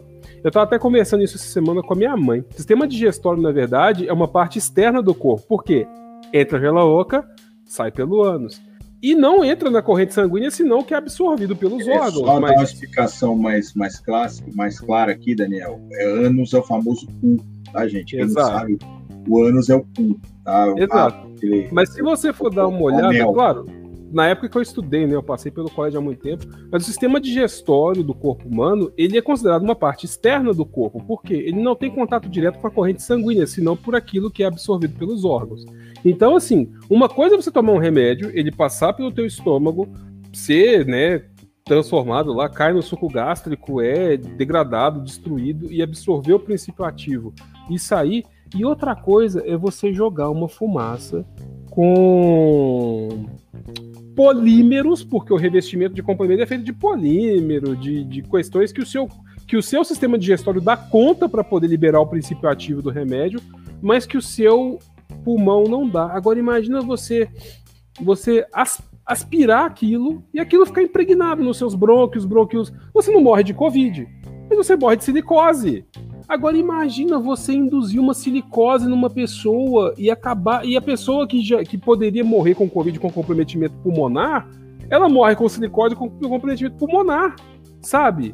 E aí três pessoas faleceram no Rio Grande do Sul porque aspiraram hidroxicloroquina. Assim, é, é inacreditável, é, é indizível um negócio desse. Tipo, é, é, é de um charlatanismo assassino, é fora do comum, é uma coisa assim que você você para e pensa, poxa, mas ima- não imagina, você tá em casa, você fala assim, ah, é igual o Rodrigo tá falando ali, um ex-governador, fumaça de, ah, vou inalar fumaça de solda, né? Eu vou pegar o cocô do meu gato, vou secar ele, vou quebrar ele em pedacinhos assim, esmigalhar ele e colocar, eu vou, vou fumar ele num narguilé. Vou fumar merda de gato pra curar cloroquina, pra curar Covid. Tipo, olha que massa. Tipo, que da hora. Que ideia. Tipo, pra mim, a inalação de hidroxicloroquina equivale a inalar fumaça de solda, que equivale a fumar merda de gato. Assim, é a mesma merda, tipo, a mesma porcaria. É coisa, cara, não dá, não dá resultado nenhum. Assim, e, e, pelo contrário, é, a, a, merda de. Vamos pegar o exemplo da merda de gato que você deu, às vezes ela é tóxica pra pessoa, ela tá, transmite a toxoplasmose. Sim. Também. A merda do gato. Então, sim, porra. Eu, eu acho, Daniel, essa questão da, da, da, da por exemplo, o médico receita um tratamento desse, como você disse, pode trazer várias implicações, não só o fato de ser um, vamos dizer, um placebo, mas ela pode trazer complicações sérias para a pessoa. A gente tem que, eu acho que a gente tem que tratar isso como as pessoas tratam o cara dirigir bêbado, com dólar eventual. Então você pega o cara, ele saiu, ele atropelou uma pessoa, ele matou a pessoa, mas ele estava embriagado, ele não queria matar aquela pessoa, mas os caras enquadram ele com dólar eventual. Eu acho que o médico, nesse caso, nós temos a responsabilidade do médico, dependendo do médico, a responsabilidade dele, estou falando civil, a, a, responsabilidade dele é subjetiva. Ela não é objetiva, ela depende da, da, da culpa. Mas eu acho que nesse caso, para responsabilidade penal, o cara acha que o dólar é eventual. Então, o cara quis matar, o cara assumiu o risco. Não vou dizer que ele quis matar, porque ele não tem o dolo direto para ele matar. Mas assim, a partir do momento que ele não tem a comprovação científica que aquilo faz o resultado que faz, ele dá aquilo para a pessoa, ele assume o risco de que aquele remédio trans, de, cause na pessoa um efeito que pode levar a óbito, ele sabe disso, tá, gente? Não é. É tipo eu e o Daniel, assim, a gente entra com recurso, a gente sabe que determinados. Por exemplo, você entra com. Você tem um agravo de instrumento para entrar, você vai e entra com mandado de segurança. Você sabe que o seu mandado de segurança não vai ser aceito, por quê? Porque você tem um agravo de instrumento para entrar e já tem jurisprudência, já tem súmula dizendo que o mandado de segurança não é sucedente de recurso. Ok. É a mesma coisa o médico. Ele sabe que aquilo ali pode trazer, por exemplo, acabar com o fígado do cara, por exemplo, acabar com os rins do cara, parar e fazer Sim. o cara morrer, ter uma parada cardiorrespiratória e morrer. Então ele, ele, ele, ele assume o risco daquilo. Ele assume o risco daquele resultado. Então, na esfera penal, eu acho que ele, sim, ele, ele pratica um crime, ele, ele pratica um crime de, de, de, de, um homicídio aí com eventual, por exemplo, se a pessoa falece. Já na parte do convênio médico, a gente tem que trazer a questão da responsabilidade, né? Então, assim, toda vez que você receita um tratamento para a pessoa que ele não tem comprovação científica, ele é experimental e a pessoa é, é, sofre os efeitos desse, desse tratamento, é óbvio que o sumir, é, sumo, cara. É igual o kit Covid, cara. Você dá um kit para pessoa que não tem uso, não tem função, e aquilo ainda. Opa, obrigado. Você tá aplaudindo. E, e aí você traz para a pessoa um risco de vida para a pessoa, é óbvio que você vai ser responsabilizado no campo civil também. Aí, aí você tem que ver também a questão de quem responsabilizar. É óbvio, o, o, muitas vezes as pessoas dizem que o convênio não se responsabiliza pelos médicos. Mas como o Valdir disse, teve convênio aí dando kit Covid, distribuindo kit Covid, obrigando as pessoas a, sei lá, obrigando não, né, mas dando isso, possibilitando que as pessoas tomassem esse kit Covid. Existe uma outra, uma outra situação também, gente, do, do da, que no direito civil, a gente fala de que o, o paciente ele não é obrigado a submeter a nenhum tipo de tratamento. Então ele pode chegar e falar assim, olha, eu não quero, eu não quero me submeter a nenhum tipo, eu não quero me submeter a nenhuma medicação que não tenha comprovação científica. Ele pode fazer isso. Ele pode emitir esse consenso é, de, de, não, eu não quero. Uh, muita gente fez isso já. O, o, me parece que o Enéas ele fez esse, esse. É, nesse, no caso do Enéas foi um testamento vital, né? O testamento vital biológico que a gente fala, que é a pessoa não se submeter a um tratamento que é inútil. Por exemplo, ele está nas últimas, ele sabe, ele era médico, ele sabia que não ia, é, aquele tratamento não ia fazer nenhum sentido, ele só ia trazer mais sofrimento para ele, ele, opt, ele optou por não se submeter àquele tratamento e morreu em casa. Mas o paciente tem o direito garantido de não se submeter a nenhum tratamento experimental. Se o médico impuser isso a ele, o médico tá, o médico tá violando tanta, o médico faz isso, ele tá violando tanta lei que fica difícil a gente listar aqui. Além dele, dele, dele violar o, a lei fundamental dele, que é o, jura, o juramento de Hipócrates, que ele faz quando ele sai da faculdade, ele tá violando é, o código de ética dele, código de ética médica dele, ele tá violando o código civil, ele tá violando o código penal, ele tá violando aí normas sanitárias, diversas normas sanitárias aí. Se você quiser, ah, mas vamos, vamos como vai? Só civil, penal e. Não, direito administrativo também, ele violou, direito, eh, normas sanitárias. várias normas sanitárias, ele viola também. Então, é, eu, eu acho, Valdir, respondendo a sua questão, não só no âmbito do direito do consumidor também, que o Valdir falou, se afeta mais, assim, se coloca mais na, na, na, no, no, na seara ali, no, na, na atuação do direito do consumidor também. Porque se você tem uma relação com o convênio que é uma relação de consumo, você está oferecendo uma coisa para a pessoa que não tem comprovação que não vai resolver o problema dela. Então, no campo do consumidor também, em relação ao convênio propriamente dito especificamente, há uma relação de consumo. Em relação ao médico, não. Você tem uma relação de direito civil, a menos que você tenha contratado esse médico dire diretamente. Enfim, uh, você tem uma relação de direito civil ali e você tem uma relação penal também. O médico que faz isso, ele comete crime. Ele, ele pode. Essas pessoas que morreram lá no Rio Grande do Sul, o médico que receitou isso tem que ser, tem que ser condenado é, Aí nós temos aquela discussão: é um homicídio culposo é um homicídio doloso? Como eu falei no começo, se a gente fala que o médico está receitando uma coisa que não tem comprovação científica, e como eu disse, ele sabe que não tem comprovação científica, e ele sabe os efeitos colaterais que isso pode causar na pessoa, ele sabe a rejeição que o corpo pode dar a esse, esse medicamento, essa pessoa morre, ele agiu com dolo eventual. Se ele agiu com dolo eventual, competência do júri. Então ele vai, ele vai ser julgado pelo tribunal do júri, ele não vai ser julgado.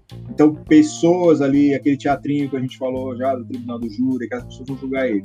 Então eu acho que o cara que faz isso, esses cara, essas pessoas que morreram lá, esses médicos receitaram essas, essas, essas, esses medicamentos aí que não tem comprovação científica nenhuma, tem que se responder sim por, por, por homicídio, por homicídio por um dólar eventual. Uh, eu não vou falar da seara penal, acho que você falou bem, mas na seara civil de reparação tem que ter também, porque a pessoa está receitando um tratamento que não possui qualquer comprovação científica.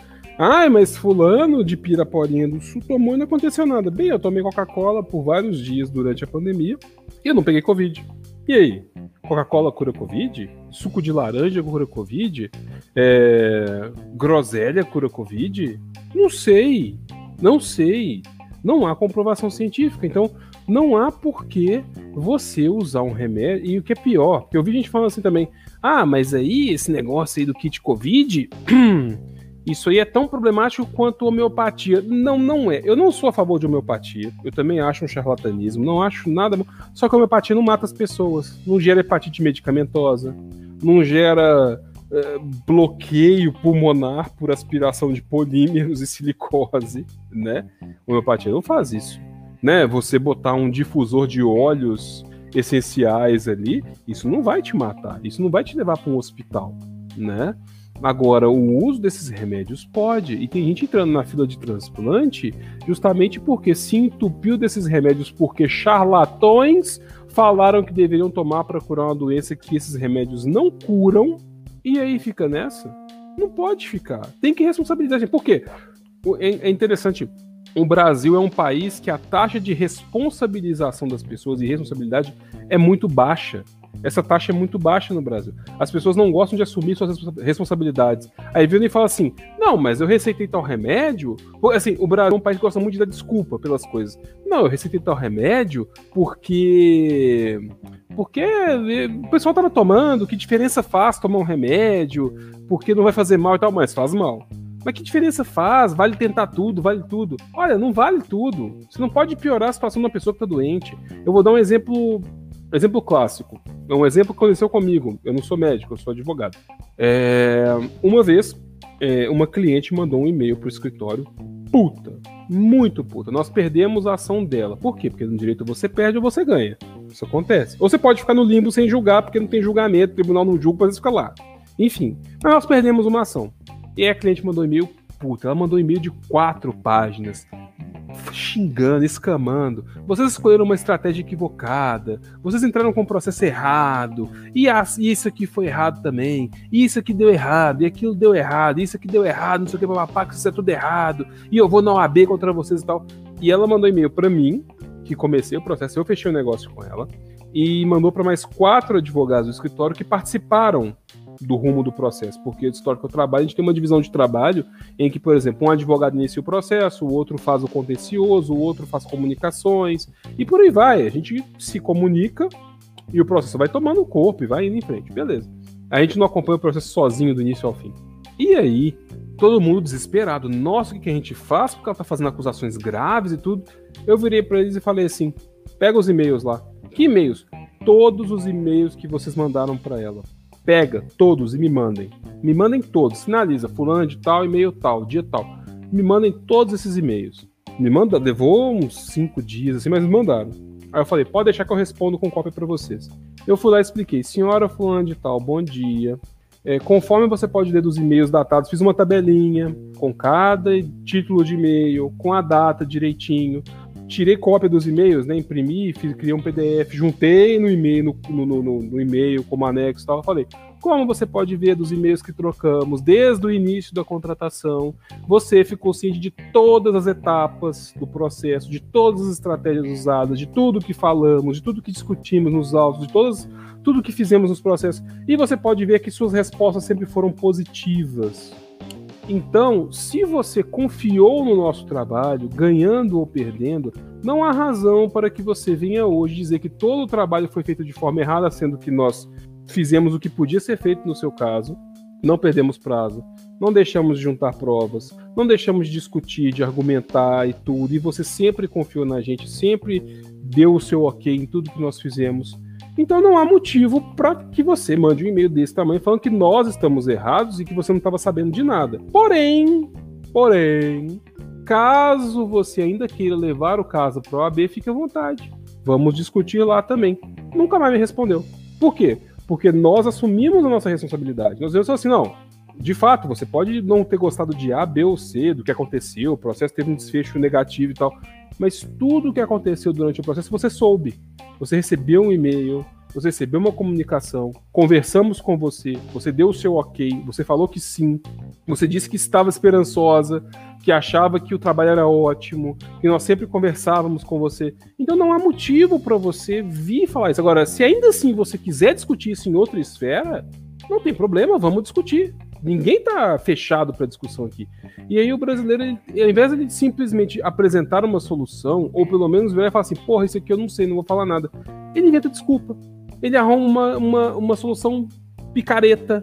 Ah, não, eu não. Eu receitei lá o remédio que não servia para nada. A Associação Médica Brasileira virou e falou: galera, cloroquina não dá certo, não receita essa merda. Ah, eu receitei porque se não desse certo, pelo menos não fazia mal. E tá a galera tendo hepatite medicamentosa, tá aí o pessoal tendo crise de taquicardia porque ataca o coração. Agora imagina, eu vi hoje o aquele perfil tanto Tupiaçu falando que pô, ele pegou Covid duas vezes. E na segunda ele não estava com efeitos tão graves, ele estava se sentindo cansado. O médico dele virou e falou: Uai, mas isso é miocardite. Agora imagina se, se ele tomasse cloroquina ele teria morrido. Ele teria tido, ele teria sofrido um ataque cardíaco, uma arritmia, e teria morrido. Agora imagina. E aí você vai pro médico, porra, tu, tu receitou cloroquina pro cara, o cara morreu. Não, que que é eu? Não, que isso? De forma alguma eu receitei porque porque há uma recomendação para esse que tá num kit COVID e aí usaram e infelizmente ele faleceu porque essa doença é nefasta. Tipo, a desculpa voa assim, ó, vai para lá, vai para cá, vai para lá, vai pra cá. Mas ninguém assume a responsabilidade, ninguém vira e fala, não, eu fiz isso mesmo, eu fiz, eu estava errado, me desculpe, agora vamos tentar reparar isso aí. Não, é sempre uma desculpa. Então, assim, para esses casos, tem que buscar responsabilização. Se eles não vão se responsabilizar por si próprios, a justiça então que os responsabilize. E ponto final. É isso aí.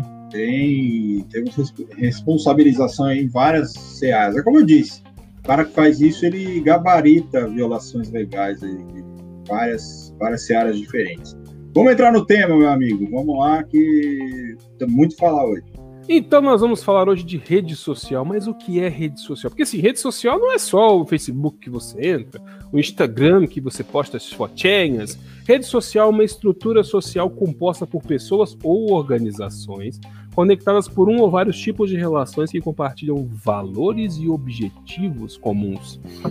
Uma das fundamentais características na definição de redes é a sua abertura, que possibilita relacionamentos horizontais e não hierárquicos entre os participantes. Tudo bem que uma tal de Clubhouse que está por aí tem uma certa hierarquia de levar pessoas, mas é outra coisa, coisa nova. Mas é interessante. Mas o Leandro não quer saber porque ele não gosta de áudio. Mas eu mando áudio para ele assim mesmo. Porque eu sou impossível. eu, mando, áudio, eu, eu mando áudios, eu mando áudios e mando mesmo, e é isso aí. E aí, é, redes não são, portanto, apenas uma forma ou outra de estrutura, mas quase uma não estrutura, no sentido de sua parte, sua força está na habilidade de se fazer e desfazer rapidamente. Gente, rede social é muito importante, principalmente no período que a gente está, porque a gente conhece pessoas, a gente procura gente com interesses afins, descobre, conhece, mas tem que tomar cuidado. Rede social não é um lugar assim que você pode mergulhar com toda a confiança e falar, achar que todo mundo é legal, todo mundo é bacana e tudo. Não, não é assim. Mas vamos, vamos andando por aí. Redes sociais, então, online, que é o principal, né? Porque toda rede social, até onde a gente sabe, é online, redes offline. Acho que elas não teriam como prosperar. Podem, gerar, podem operar em diferentes níveis, como, por exemplo, redes de relacionamento como Facebook, Twitter, Instagram, Google Plus, YouTube, MySpace e Badu. E eu tenho uma história engraçada. Orkut. Com... Orkut. Eu tenho uma história engraçada com Badu, que não foi comigo, que eu nunca entrei, mas enfim.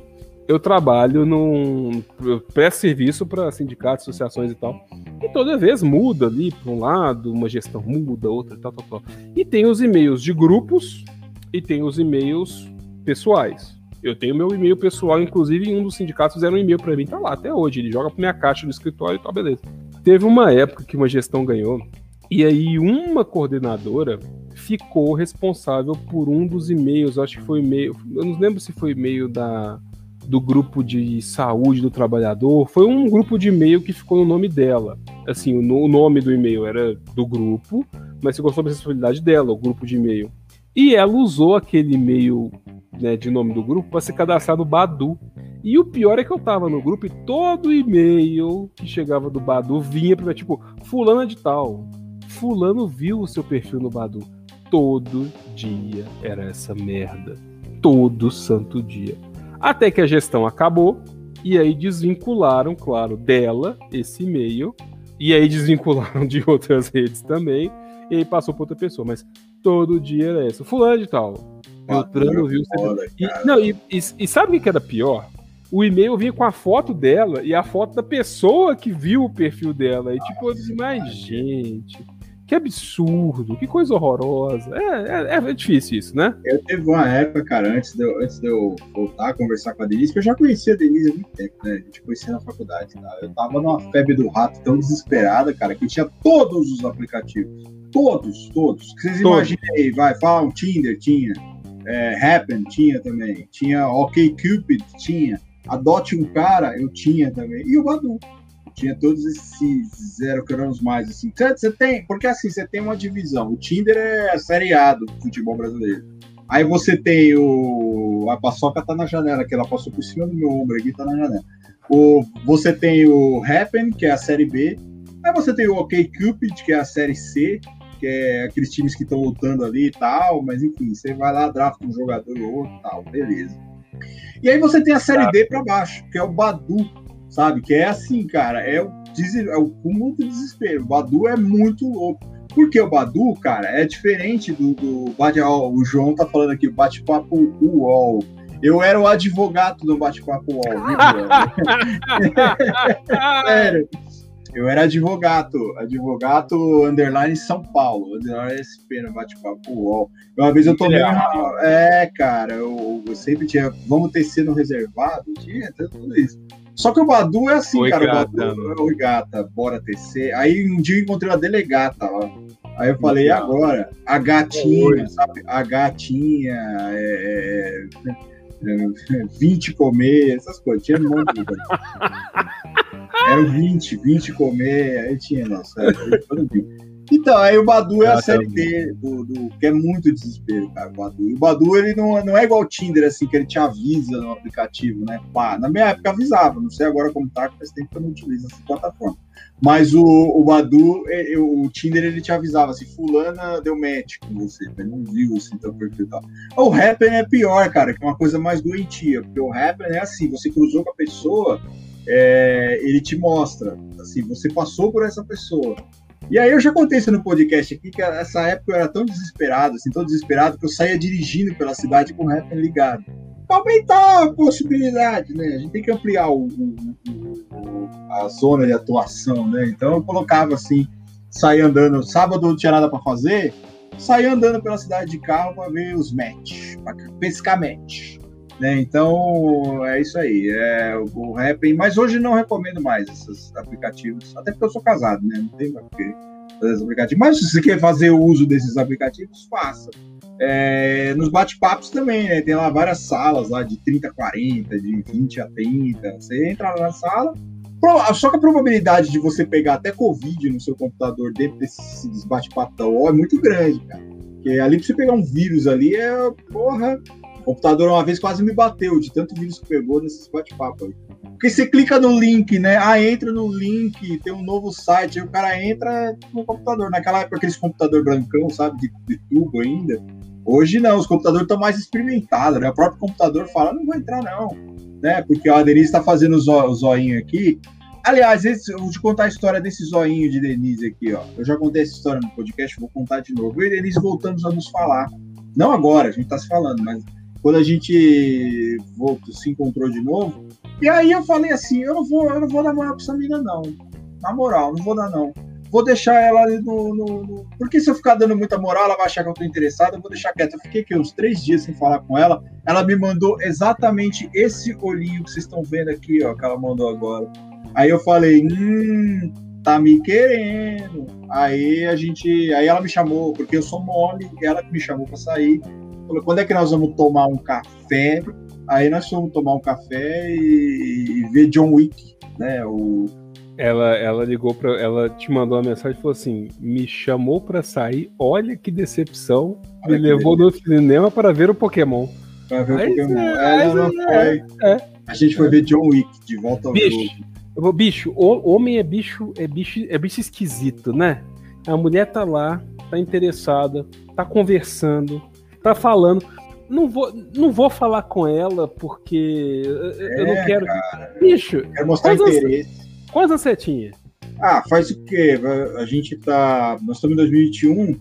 Eu e a Denise, a gente tá. Vai fazer cinco anos que a gente tá junto. A gente ficou, começou a namorar. Foi 2017, cara. Você, tava, você, eu tinha 36 tá... anos. Você estava além da idade que eu tenho hoje. Eu tenho 34, vou fazer 35 esse ano. É, e você, não, cara, e você tava fazendo cu doce. Tava. Não tem nem idade para fazer cu doce, eu tinha. Não tem, não, não tem. Não tem idade para isso. Tem é que se jogar, tipo, tem que mergulhar nas águas é. deliciosas e refrescantes desse amor e fica fazendo cu doce, né? É.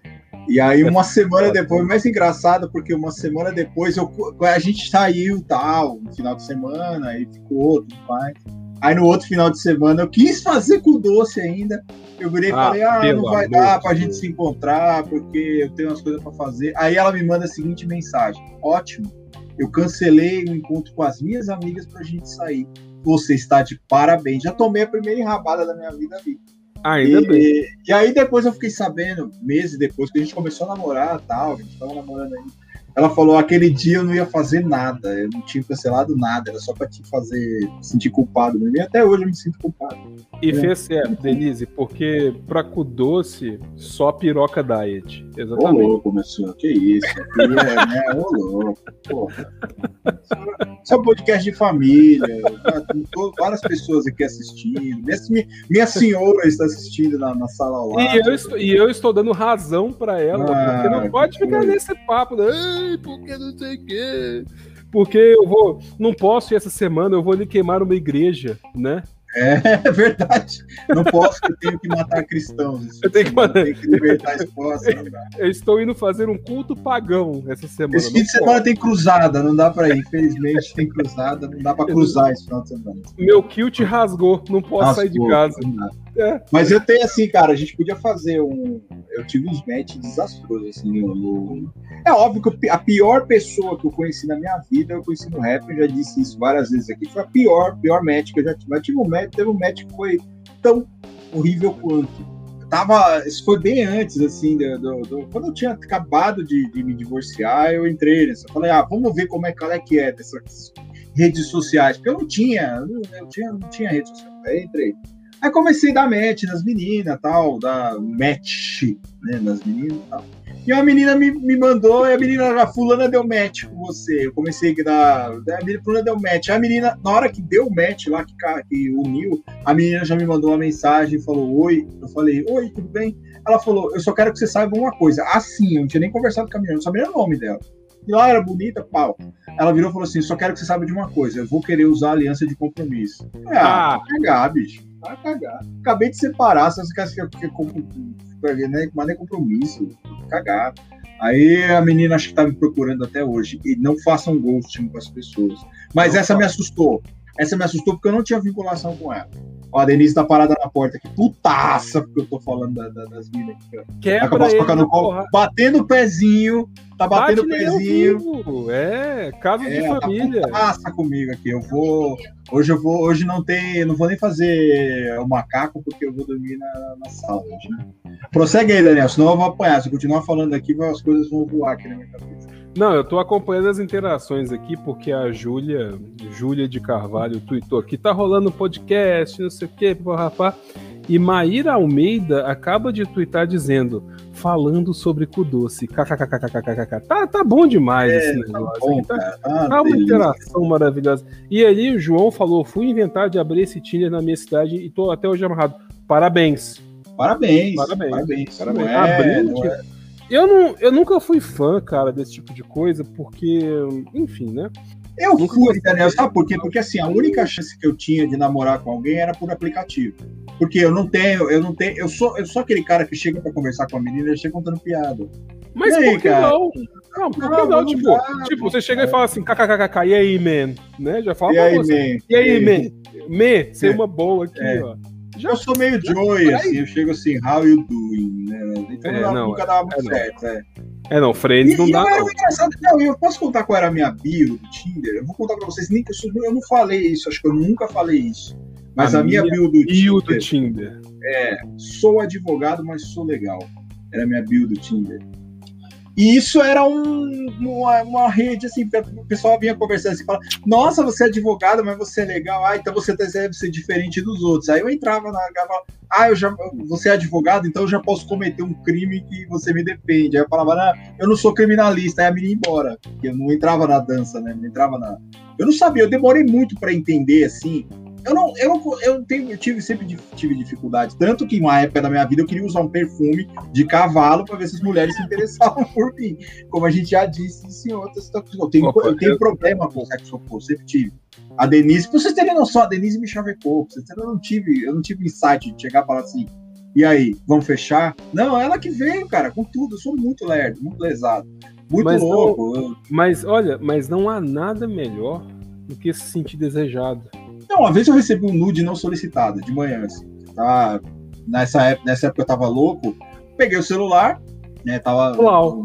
Morava com meus pais, tava um, um, um nude não solicitado. Sabe o que eu respondi pra menina? Legal.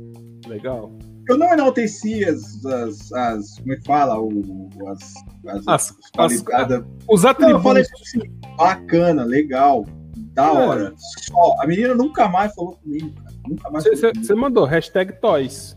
Hashtag Toys, né? O, o Herbert tá falando aí, ó. Eu tô namorando cinco anos com a garota que conheci no Tinder.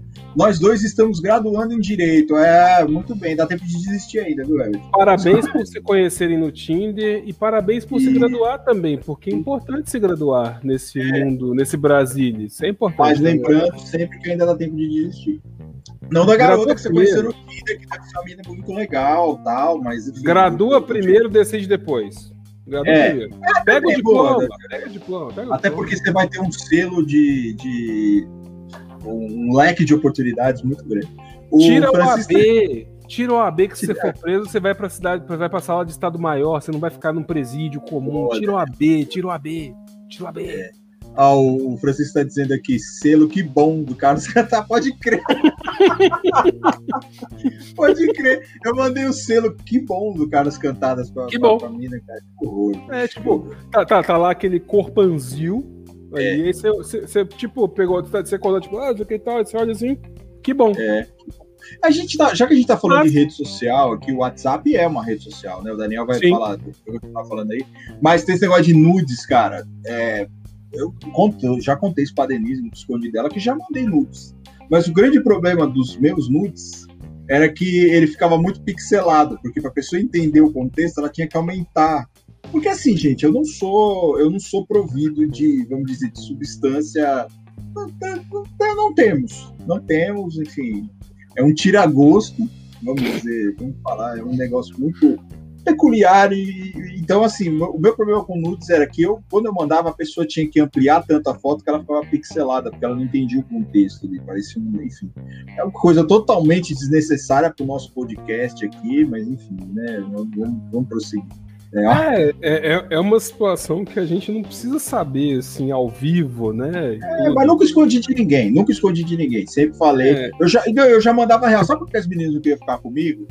Que eu já começava a conhecer as meninas, as meninas, oi, tudo bem? Eu falava, oi, tudo bem, eu tenho um pinto muito pequeno, cara. Sério. Por que, Jesus? porque eu sempre fui honesto.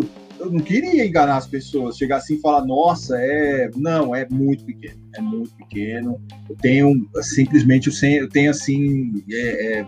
eu fui fazer um exame uma vez e tava APM, eu perguntei pro médico se era apto para matrimônio, ele disse que era apenas para mijar. Então, é, é isso, é assim, é muito pequeno. Eu falava para as meninas, por isso que não dava, não vendia muito, porque não porque as meninas esperavam que iam transar comigo, porque também eu acho que a pessoa que olha para mim, a última coisa que a pessoa espera é falar assim, um dia eu vou transar com esse cara. Não.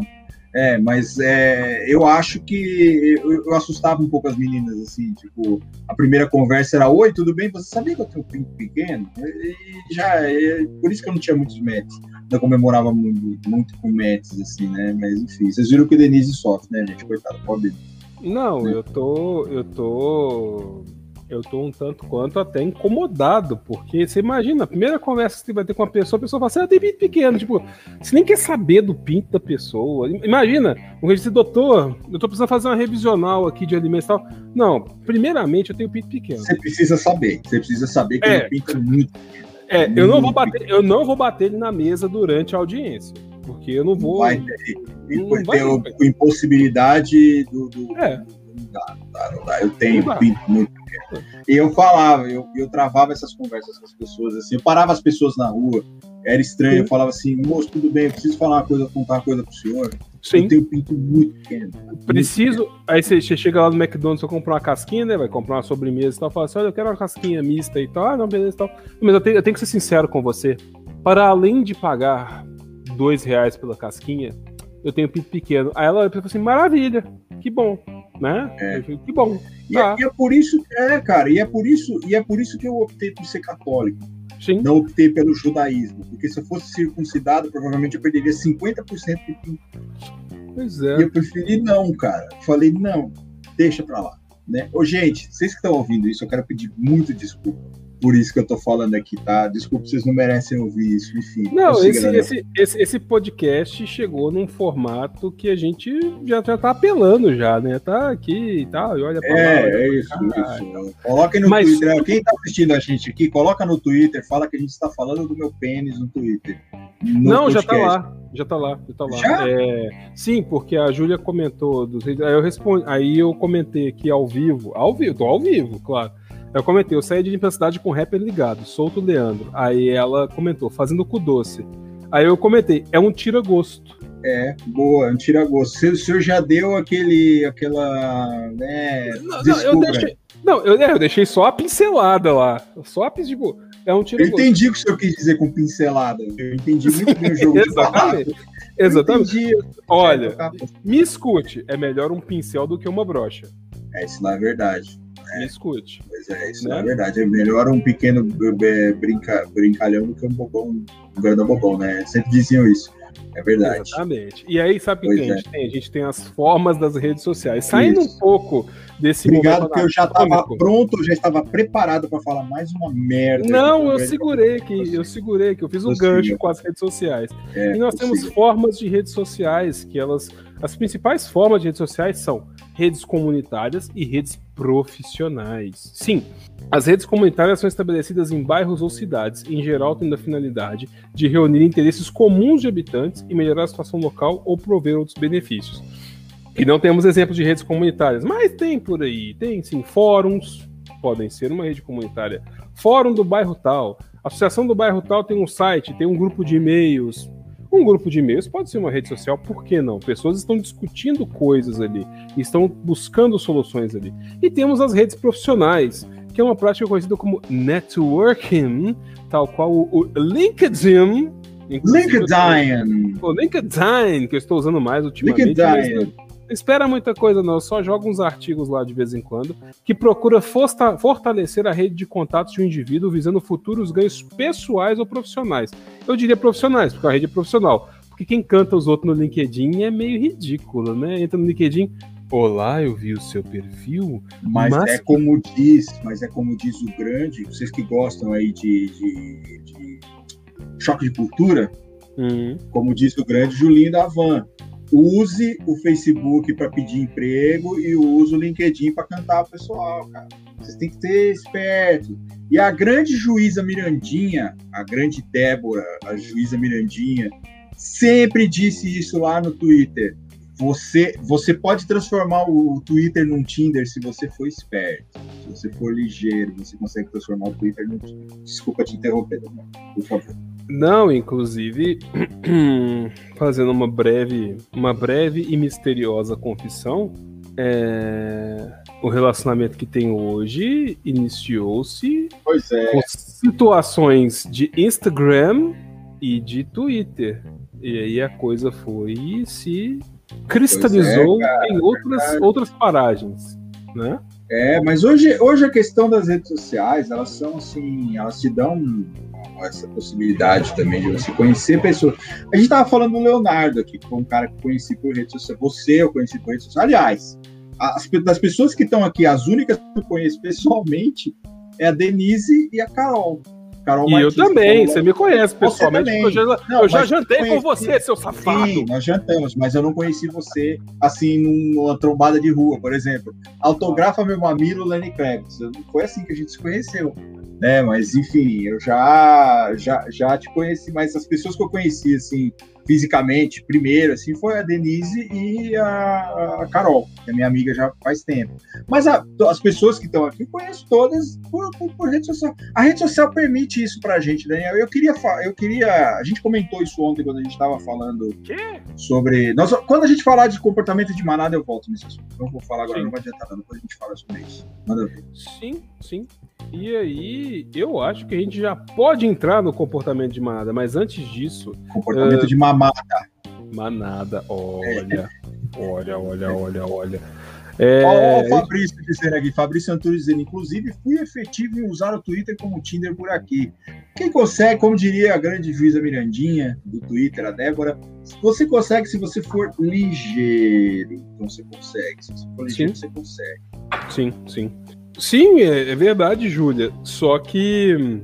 Só que, na verdade, o problema do Curious Cat, que eu tive por pouquíssimo tempo, é que a coisa tá ali, velada e tal. Na verdade, foi uma coincidência. Um falou escondido para um, o outro falou escondido pro outro.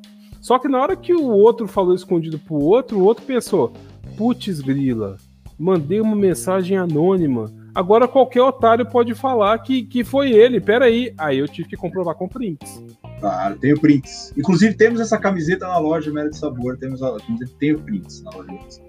E aí, aí eu fui, tasquei prints. Falei: olha, fui eu, tá aqui e tal. Ou seja, eu me chamei de otário, evidentemente. Falei: tenho prints. Aí, aí foi isso aí. E aí é isso é. aí. E, e é Ó, nóis. o Marquinho Cabral tá dizendo: alguém tá falando de peru pequeno aí? Então, Sim. Marquinho, você tinha o cheiro de peru pequeno, veio, veio, veio É. Sentiu o cheiro de peru pequeno. A Carol Martins está dizendo sim. Eu não sei se ela está dizendo sim porque a gente se conheceu pessoalmente, assim, quando eu trabalhava no fórum, ou se ela está dizendo sim pro Marquinho Cabral, dizendo alguém está falando de peru pequeno aí. Sim. Então, esclarece aqui, Carol, para nós depois. Sim. É sim. Então nós vamos, nós vamos falar agora de comportamento de mamada, de manada, melhor dizendo, que é o que, é o que acontece aí que vem acontecendo aí com uma certa, com uma certa frequência nas redes sociais, né? Porque é como o Daniel estava dizendo, as redes sociais elas tomaram uma, e principalmente essa coisa de pandemia, elas, to, elas tomaram uma, uma, um status de a nossa vida agora é rede social. É, mas, mas é o que a gente estava falando, por exemplo, eu conheci Daniel por rede social, conheci a galera toda aqui por rede social, tem o canal aqui que, que, eu, que, eu, que eu falo com a galera, a gente tem o, o Marretadas, que é uma coisa criada em rede social também. Então, é, hoje em dia, mas o que a rede social trouxe de bom, por ela ser tão ampla, por ela ter ampliado tanto esse, esse, esse horizonte, principalmente depois de 2018, veio a parte ruim também, né? É verdade. O nosso amigo Daniel aí vai, vai dizer canalhas. Marcos Cabral está dizendo aqui canalhas. Marcos com a voz Cabral. mais, o homem com o sotaque mais lindo desse país. Sim, maravilhoso. E Marcos Cabral tá xingando aí, mas ele sentiu o cheiro do tira-gosto, por isso. Sentiu. sentiu Sentiu o cheiro daquela linguiça apimentada de churrasco, hum. né, Marquinhos Cabral? Hum, que delícia. né? Sentiu. Sentiste?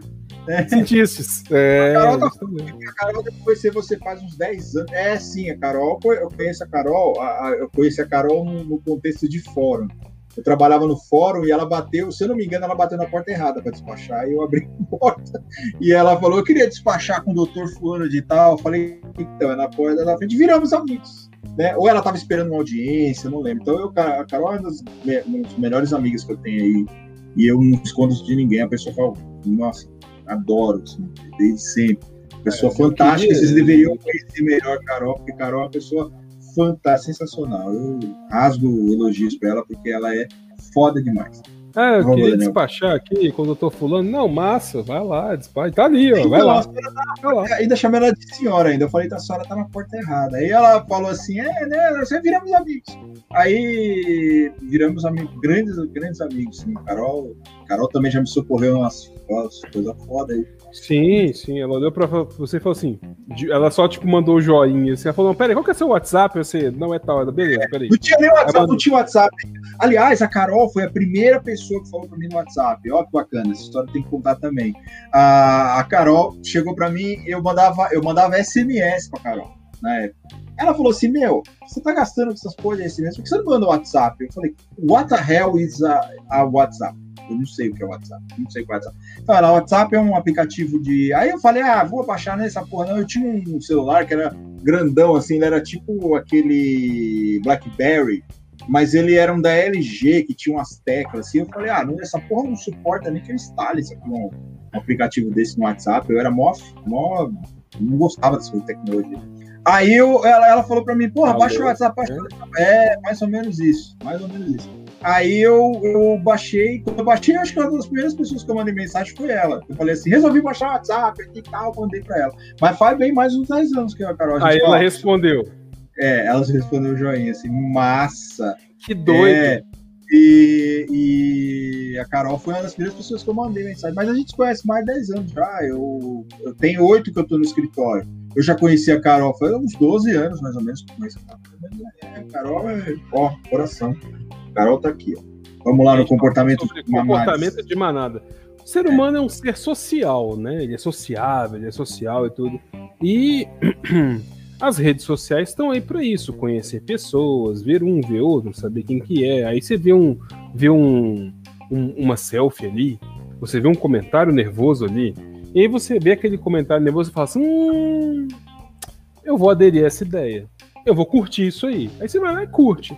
O comportamento de manada é justamente quando você vê alguma interação, alguma coisa, que alguém vira e fala assim: ah, eu odeio o presidente. E você vai lá e curte e começa a comentar aquilo.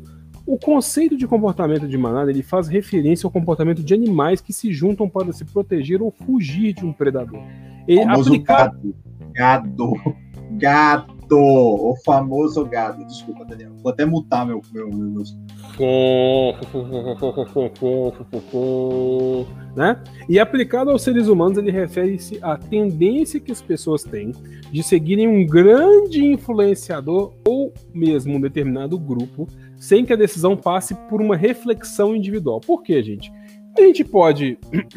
Porque assim, rede social é aquele negócio. A gente pode ler uma coisa, inclusive eu estou lendo aqui um, um, um tweet que fala fazendo hashtag fazendo cu doce. Eu posso olhar esse tweet e virar e falar assim, hum, realmente fazendo cu doce. Ou eu posso olhar e falar assim, nossa, cu doce, vou retweetar. Então, assim, a questão da, da, da, da, atuação em rede social e de ler essas coisas, você pode refletir sobre aquilo, e virar e falar assim: ah, eu não vou retweetar isso não, porque de fato estão falando aqui e tal, mas eu não gosto desse palavreado, eu não gosto dessa forma, eu não concordo com isso e tudo. Ou eu posso meramente olhar e falar assim: nossa, tem razão, vou lá e vou retweetar. Sem pensar, sem refletir. E o comportamento de manada é justamente isso: é a falta de reflexão em repetir um comportamento. E olha, em rede social. Você não está fugindo de um predador. Não tem ninguém ali que vai te atacar numa savana e arrancar um, um naco de carne de você. Você não está fugindo de um predador. Ou você está concordando com algo positivo, ou com algo negativo, ou está discordando de algo positivo, ou discordando de algo negativo. Só que você não deu uma necessária refletida sobre o assunto. Então, como eu de é justamente isso, tipo, você vai na doida. Fui, vai, pega aquele, aquela onda, você vê um amigo seu falando mal de alguma coisa, você fala assim, porra, é meu amigo. É, é, eu lembro, sabe de quem fazendo isso? Luiz Fabiano. Luiz Fabiano deu uma entrevista, o pau quebrou. São Paulo e River Plate, a chinela cantou, o pau quebrou, chute, é, testada no pau do nariz, soco no coração, chapa nos peitos, voadora na costela, pau quebrando. E aí o repórter falou assim: Mas Luiz Fabiano, o que, que tá acontecendo e tudo? Você foi expulso, não sei o que. Ele virou e falou assim: Olha, entre ganhar o jogo e ajudar na briga, eu prefiro ajudar na briga. E ajudou na briga. O contexto foi foi mais ou menos assim. São Paulo e River estavam indo pros pênaltis, cara, e, e, e rolou aquela treta ah, é do caralho. O Lugano começou a treta, você tem noção. O Lugano começou a treta e começou murro daqui, murro dali, e de repente, do nada, eles estão mostrando a imagem, aparece a perna do Luiz Fabiano voando assim. Ele deu uma voadora nas costas do jogador do River, nas costas, foi expulso na hora. Aí o, o, o cara perguntou para ele: Porra, mas você é um dos batedores oficiais, por que, que você fez isso? Ele falou: Entre bater o pênalti e brigar, eu prefiro isso. ajudar na briga. É, ué. É. Olha, foi, foi, foi uma escolha que não teve a necessária reflexão não teve, cara, porque ele era o cara que batia na época, ele batia bem pênalti. Depois ele parou, passou. Aliás, ele tá internado com Covid, viu, gente? Só pra você saber. Luiz Fabiano tá Saiu hoje. Saiu hoje, é, então, um grande, né? fabuloso, um dos grandes jogadores, um dos ídolos da história de São Paulo, um dos maiores artilheiros da história de São Paulo. Mas ele não pensou muito, cara. Ele, ele viu o Lugano, acho que ele olhava pro Lugano e ele falava assim: se o Lugano for, eu vou, cara. Porque é. eram dois eram os dois doidos, cara. Eram dois doidos. O Lugano ele entrava assim, ele entrava de carrinho nos caras, que se ele pudesse jogar o cara em cima da, sentado, em cima da, da, da, da arquibancada, ele jogava. E aí é o que você falou, é aquela coisa. Esse negócio do comportamento de manada, você deu uma analogia muito foda, cara, muito foda, que é, por exemplo, aqueles crimes multitudinários, né? O cara que a gente aprende na faculdade. É, o cara deu um soco, o outro foi, deu um soco. Quando você vê você tá brigando ali, você não sabe por quê. É igual jogo de futebol, cara. Aquela, aquele Palmeiras e Corinthians que o Paulo Nunes saiu correndo com o Edilson e o Paulo Nunes saíram no, no, no soco. O, o Sérgio, goleiro do, do, do Palmeiras, se jogou dentro do, da escadaria do Morumbi, assim, para fugir da, da, da, porrada, cara. Ele caiu dentro na, na, escadaria, assim. É, o comportamento de manada é basicamente isso, cara. Você começa um, vem dar um soco, aí você vai o outro, vai dar o um soco. Aí você vem o outro, vem dar uma porrada, você vem o outro, dá uma voadora. Quando você vê, cara, você tá brigando ali, é o famoso crime de rixa que a gente vê no Código Penal, né? Que era o crime mais difícil. Ah, o, Thiago tá falando aqui. Saiu hoje e amanhã o São Paulo já deve anunciar a contratação pro elenco master. Olha que maravilha. É, cara, foda. E o cara, e o cara guarda. Se colocar ele, o França e o Souza jogando ali, ainda dá sucesso ainda, hein? Ó, facinho. Então você tem, naquela coisa do crime de rixa, cara, você era o crime mais difícil do professor explicar, assim, porque uma coisa é você chega você explica um crime de homicídio, você explica um, um, crime qualquer. O crime de rixa, cara, é todo mundo se atacando ao mesmo tempo, assim. Pau, pau, pau, pau. E as redes sociais viraram isso, cara. Quando você vê assim, hoje não é muito difícil você ver. Um cara faz um tweet lá, você vai lá e xinga o cara. Daqui a pouco um cara vem e concorda, você xinga o cara também.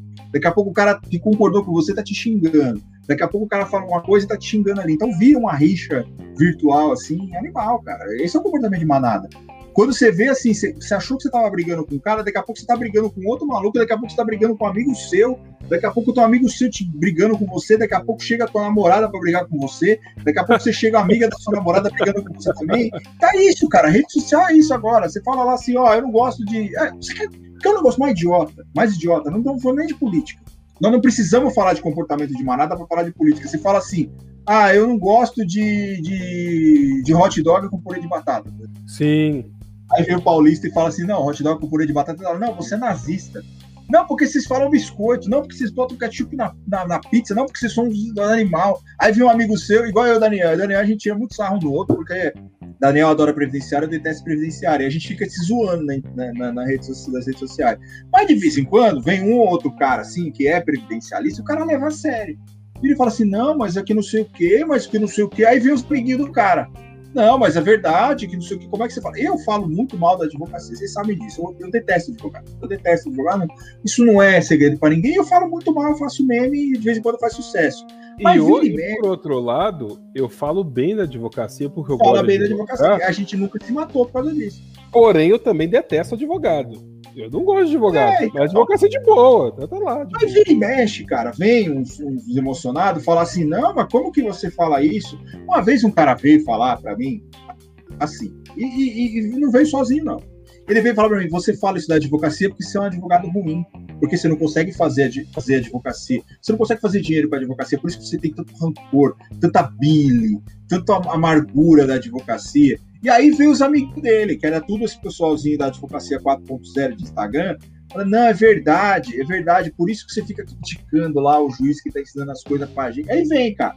Vem um atrás do outro tal. Aí daqui a pouco, quando eu olho, eu respondo esse cara. Aí vem a, a, a galera, a galera que me segue e começa a esculhambar o cara. Daqui a pouco a galera de lá tá esculhambando a galera de cá e vira uma putaria, cara. Vira um negócio assim absurdo, vira um, o famoso forfé né? Quando eu vejo, eu tô no meio, assim, sabe aquela, aquela criança perdida no meio de uma guerra? Sim. Sabe aquele filme A Lista de Schindler? Às vezes, cara, eu vejo, eu, eu respondo um comentário de alguém que me, que me criticou, que me xingou, eu vejo que parece aquela menininha do vestidinho vermelho na lista de Schindler, todo mundo morrendo e ela passando assim de boa, assim, olhando assim, eu no meio da putaria. Aí, aí o que tem que fazer? Tem que silenciar a discussão, mas aí eu vejo que a galera leva três, quatro dias lá discutindo, mas é basicamente isso, cara. É, é, é, o que eu tava falando aqui, Daniel. Aquela coisa, o comportamento de manada é o primeiro soco no, no jogo de futebol. Né? Não, é o primeiro soco, já era. Sabe qual é a nossa maior ingenuidade? A gente ainda vai explicar pra galera, tipo, falar assim, não, fulano, presta atenção, nesse ponto aqui que eu quis dizer tal coisa, eu fiz isso esses dias, eu tô até dando uma olhada aqui para ver se a pessoa entendeu o que eu quis dizer ou não, porque a gente tava falando, inclusive, sobre a questão do, do, do, pessoal aí, né, que tá no, na política aí, ser meio genocídio e tal. Ser meio não, ser 100% genocídio é. e tal. E aí, é... a gente tava discutindo tal, e aí veio aquele aquele economista lamentável, porque eu não gosto dele, do Manhattan Connection, né, Ricardo? Ricardo tava lá. E aí Ricardo veio... O Ricardo soltou um tweet assim... Os juízes indicados pelo Lula ao STF, incluindo até quem advogou para ele e seu partido, julgam o Lula mas suspeito é o juiz de primeira instância de Curitiba. Se você for pegar essa frase ao pé da letra, na literalidade da frase, ele está correto. Por quê? Todo mundo que julgou ali, tirando quem fez a instrução processual, não é suspeito, porque meramente confirmou o julgado.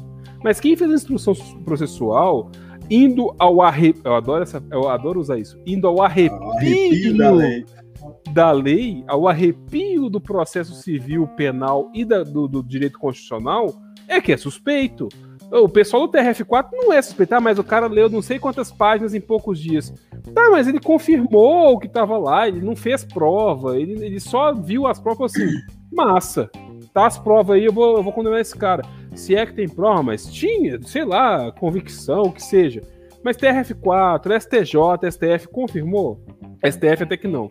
Mas TRF4 e STJ confirmou? Não é suspeito, eles viram que estava ali de instrução probatória e falaram assim: ah, esse cara é culpado. Agora, quem promoveu a instrução probatória, quem estava ali atuando no inquérito e nem usando as, as mensagens lá da Vaza Jato, era suspeito. E ponto final.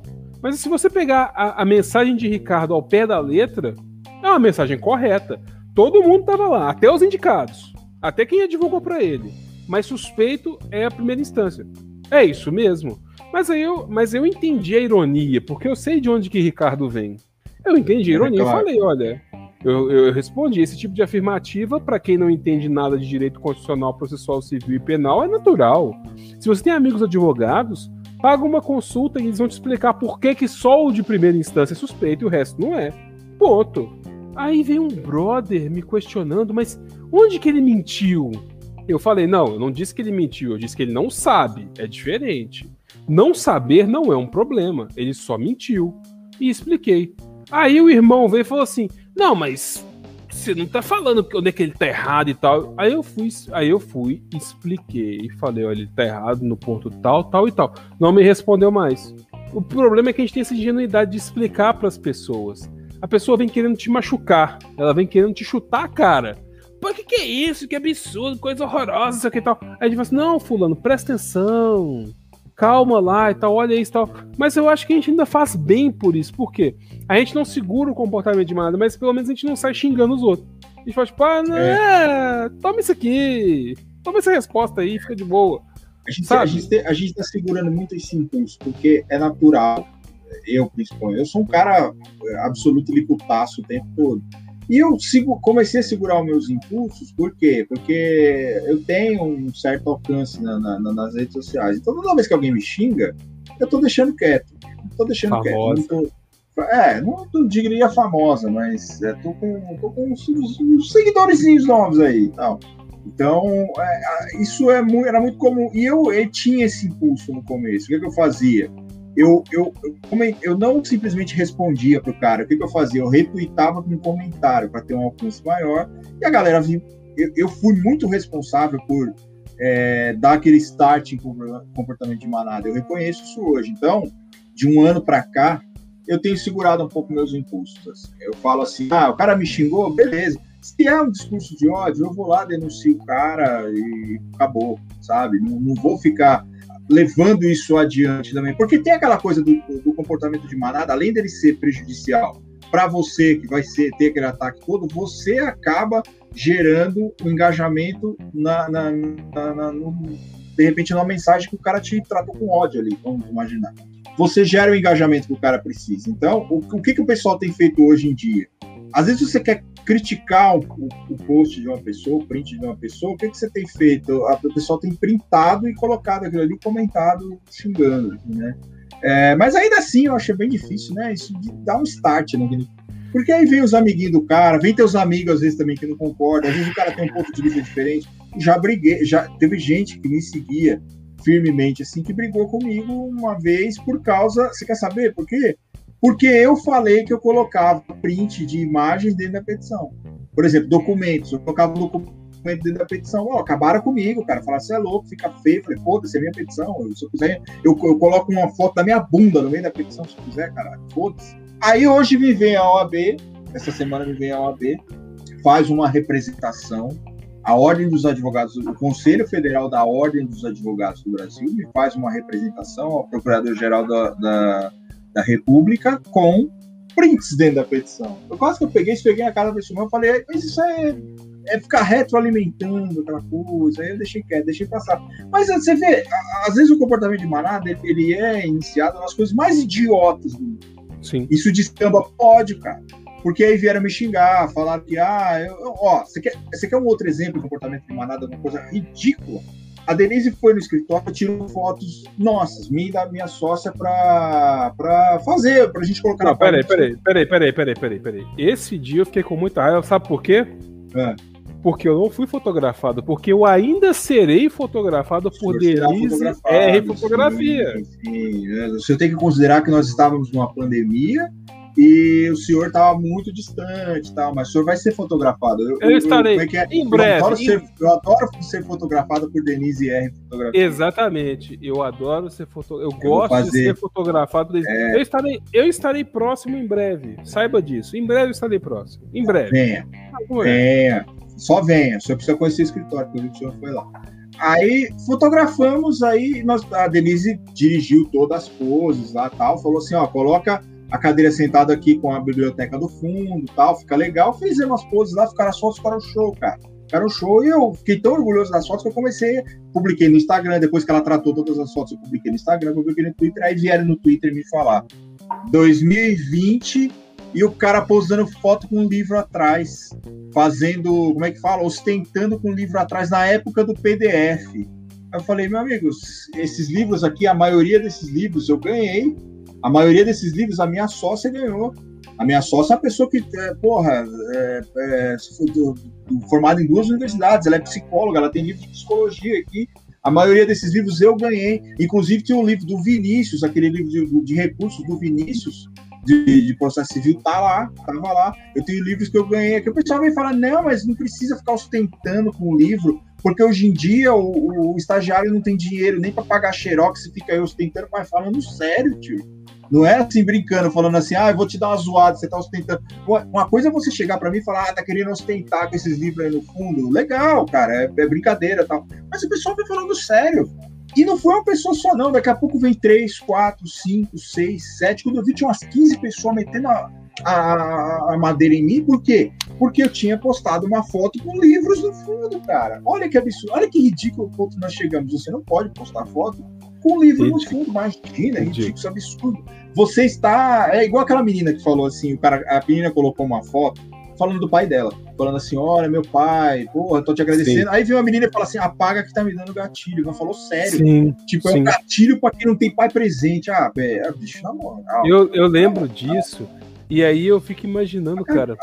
Eu fico imaginando esse negócio de ostentar assim, como as pessoas são. Hum, hum, eu tô. Eu posso ser injusto falando isso, mas como as pessoas são frágeis. Assim, não que elas sejam preparadas, não sejam criadas, nada tipo, mas como elas não criam casca para certas coisas.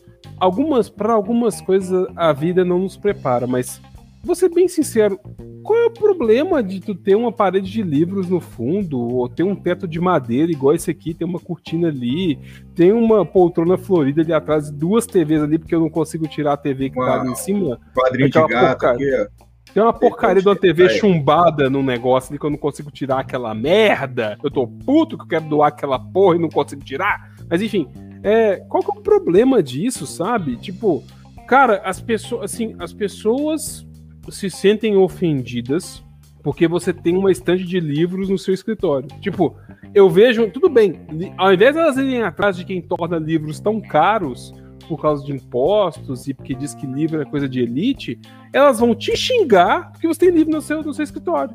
Porra, xingaram, viu? Xingaram, não faz cara. sentido, não faz sentido. Elas, elas querem xingar pessoas porque por coisa gratuita, sabe? E aí, quando vem que um xinga, elas se enchem de coragem e vão xingar o outro, e vão xingar o outro, e vão xingar de novo, e vem outro xingando também. Porra, que absurdo. Eu não tenho dinheiro para comprar livro. Olha, eu acho que não tem dinheiro para comprar livro, que pegue PDF mesmo, que pirateie e tal. Daqui a pouco eu vou sair preso aqui, a polícia vai vir na minha porta, mas tudo bem. Vamos lá, vamos na locadora Torrent e tal, não sei o quê. Agora, quem tem dinheiro e pode pagar, que pague. Agora, quem não tem, vai fazer o quê? Vai ficar sem, sem ler livro, sem estudar? Poxa, dê seu jeito, né? busque soluções. Não, cara, não, cara, e o mais foda disso é que eu fiquei mal. Eu fiquei mal de verdade. Eu falei, cara, será que eu, será que eu não deveria ter postado essa foto? Será que eu deveria ter tirado alguma foto diferente? Eu fiquei mal, cara. Eu falei assim, nossa, tem tanta gente me questionando, será que eu fiz alguma coisa errada? Sério, eu fiquei malzão, assim, eu fiquei uns dois dias mal. Até conversei Mas com a Denise, como... conversei com a minha sócia e tal. Falei, caralho, será que eu fiz alguma coisa errada? Mas como o Rodrigo, como Porra. o Rodrigo tá falando ali, ó, teve eu vi esse caso. Ela tem uma tatuagem, ela é uma menina branca, é? que tem uma tatuagem da África, porque ela fez intercâmbio lá. Não foi só intercâmbio, ela morou na África por algum motivo e tal. E uma pessoa virou e falou assim: Ah, mas você tá se apropriando da África, que você não é negra e tal. Bicho, que delícia se mais pessoas fossem morar na África. Nem tô falando de intercâmbio, porque tem os intercâmbios meio Rafa Kalimann, assim, que o povo vai, faz uma caridadezinha mais ou menos ali, e fala que, tipo, ai, amiga, fome na África e tal. Não. Mas imagine, imagine você, você tem um pai que trabalha numa empresa, e aí você vai morar na África desde pequeno, e você gosta do local, gosta das pessoas, por que não tatuar a África em você? Eu tenho aqui uns desenhos que eu gostaria de tatuar na minha pele, mas estamos numa pandemia e eu precisava juntar dinheiro, hoje estamos numa pandemia, e um deles é o retrato da África com o rosto de uma mulher, assim, que eu vou tatuar um dia desses e vou aparecer nesse podcast tatuadíssimo. Mas enfim, porque, mas eu nunca fui para África. Mas aí uma coisa a se refletir. Eu que nunca fui, nunca morei na África, mas sou negro e quero tatuar um símbolo da África no meu corpo. Tenho mais direito que uma pessoa que morou na África, que viveu na África, que gostou das que conheceu as pessoas, que conversou com as pessoas, que esteve junto com as pessoas, que se sente pertencente àquele continente porque gosta daquelas pessoas? É claro que não, independentemente da cor, da raça, de quem quer que seja. E nem tô querendo embranquecer e tal, ou dizer tipo, não, porque brancos também merecem. Mas a pessoa morou lá. Qual é o problema de tatuar o mapa da África, do continente africano? Ela sabe mais de África que muita gente nesse país que acha que tem gente que acha que a África é um país e a África é um continente com países e culturas diferentes, vítima de um imperialismo violentíssimo que criou fronteiras artificiais, que juntou povos inimigos, que criou genocídios, guerras civis terríveis. E ela sabe isso melhor do que ninguém. E por que não ela tatuar o mapa da África no corpo dela? Porque ela morou na África, sabe? E aí o povo fica nessa, ah, mas não pode, ai, é uma apropriação e tal. Eu entendo as questões de apropriação justamente quando a pessoa só acha que ela não entende a história por trás daquilo. Não quer, não quer dizer que ela tem que ser parada numa barreira na rua e perguntar: você está de turbante? Você conhece a história dos turbantes? Não, não é isso. Mas a partir do momento que a pessoa entende, respeita aquele símbolo, ela conhece, ela respeita o símbolo, ela usa, qual é o problema? Qual é o problema? Eu me pergunto. Sabe? E a gente fica nessa. Tu não pode posar com o livro atrás? Porra, lá tá ostentando livro. Tu não pode posar com uma sala atrás. Nossa, que sala grande, mas as pessoas estão sofrendo tanto sem salas em suas vidas. Você não pode ter uma sala, sala grande na sua casa. Tipo, você não pode ter, porque o outro que deveria ter também, por uma questão que não é culpa sua, não tem. E aí joga a culpa em você que tem. Porque você alcançou aquilo com muito esforço mas o outro que não tem, que você, deveria, que você almeja que ele tem, porque eu almejo que pessoas tenham uma sala desse tamanho. Ah, eu também, cara, eu também. Eu almejo que pessoas comam uma picanha e tomem uma cerveja no fim de semana. Elas merecem. Tem gente que merece mais do que eu. Eu trabalho muito, mas tem gente que merece mais do que eu. Porque trabalha mais ainda, que se desgraça de trabalhar porque perde pedaço do corpo, pedaço da carne, porque fica inalando fumaça de solda sem acreditar que a Covid vai ser curada por isso. Enquanto tem gente que acha que, que, que cura, essas pessoas merecem. E eu tenho que. E, e, e, mas eu sou culpado por isso? Eu não sou culpado por isso, gente. Pelo amor de Deus. Pessoal fica nessa questão de, de, de culpa cristã e caridade. Aí você é socialista. Eu sou socialista. Eu sou comunista. Eu já assumi nessa porra desse podcast um milhão de vezes. Eu sou comunista eu sou socialista, tem que ser, capitalismo cacete, mas a gente vive num modo de produção capitalista. Mas eu, eu almejo que as pessoas tenham o que eu tenho e tenham ainda mais. Elas têm que ir além do que eu tenho. Elas têm que ter conforto, elas têm que comer bem, elas têm que viver bem, elas têm que ter escola, elas têm que ter saúde. As pessoas merecem tudo disso. Quem trabalha, e mesmo quem não consegue trabalhar, pois é inválido, é desvalido, merece viver com qualidade, sabe? Não adianta esse papo de meritocracia. Ai, porque o mérito isso, o mérito aquilo, porque só quem se mata. Como o Leandro falou nisso do episódio. Ah, tu viu lá o cara, o vídeo do cara lá entregando delivery de muleta, machucou e tá de muleta. Aquilo é lamentável. Eu vi gente falando, nossa, quem quer arruma um jeito. Arruma um jeito cacete, meu amigo. Aquela pessoa precisa de auxílio doença. Aquela pessoa precisa de, de, de, de renda básica. Não dá para trabalhar de muleta com a porra do pé quebrado. Não dá. Não tem jeito. Não é possível. E tem gente que romantiza isso.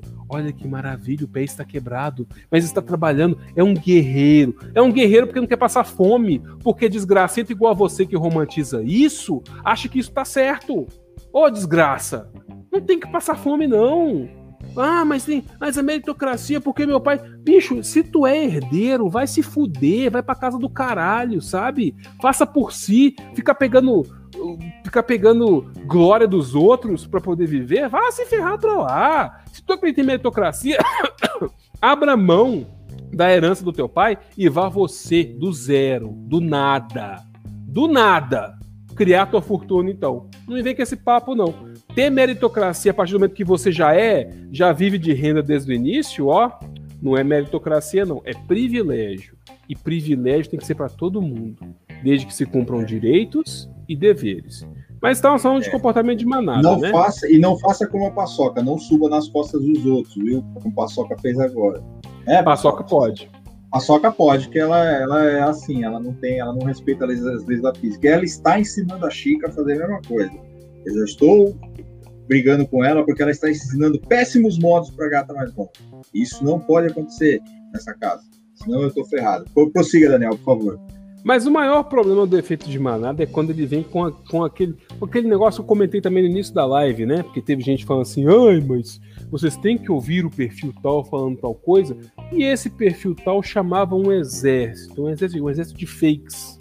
Um exército de pessoas que vinham num efeito de manada, pessoas existentes e não existentes, para execrar outros perfis. Imagine você, você faz uma postagem política no Twitter ou no Facebook ou no Instagram ou em qualquer outra rede, até no LinkedIn se você quiser, e aí do nada surgem pessoas que você nem conhece te execrando, te denunciando, te batendo e falando que você não vale nada e tudo.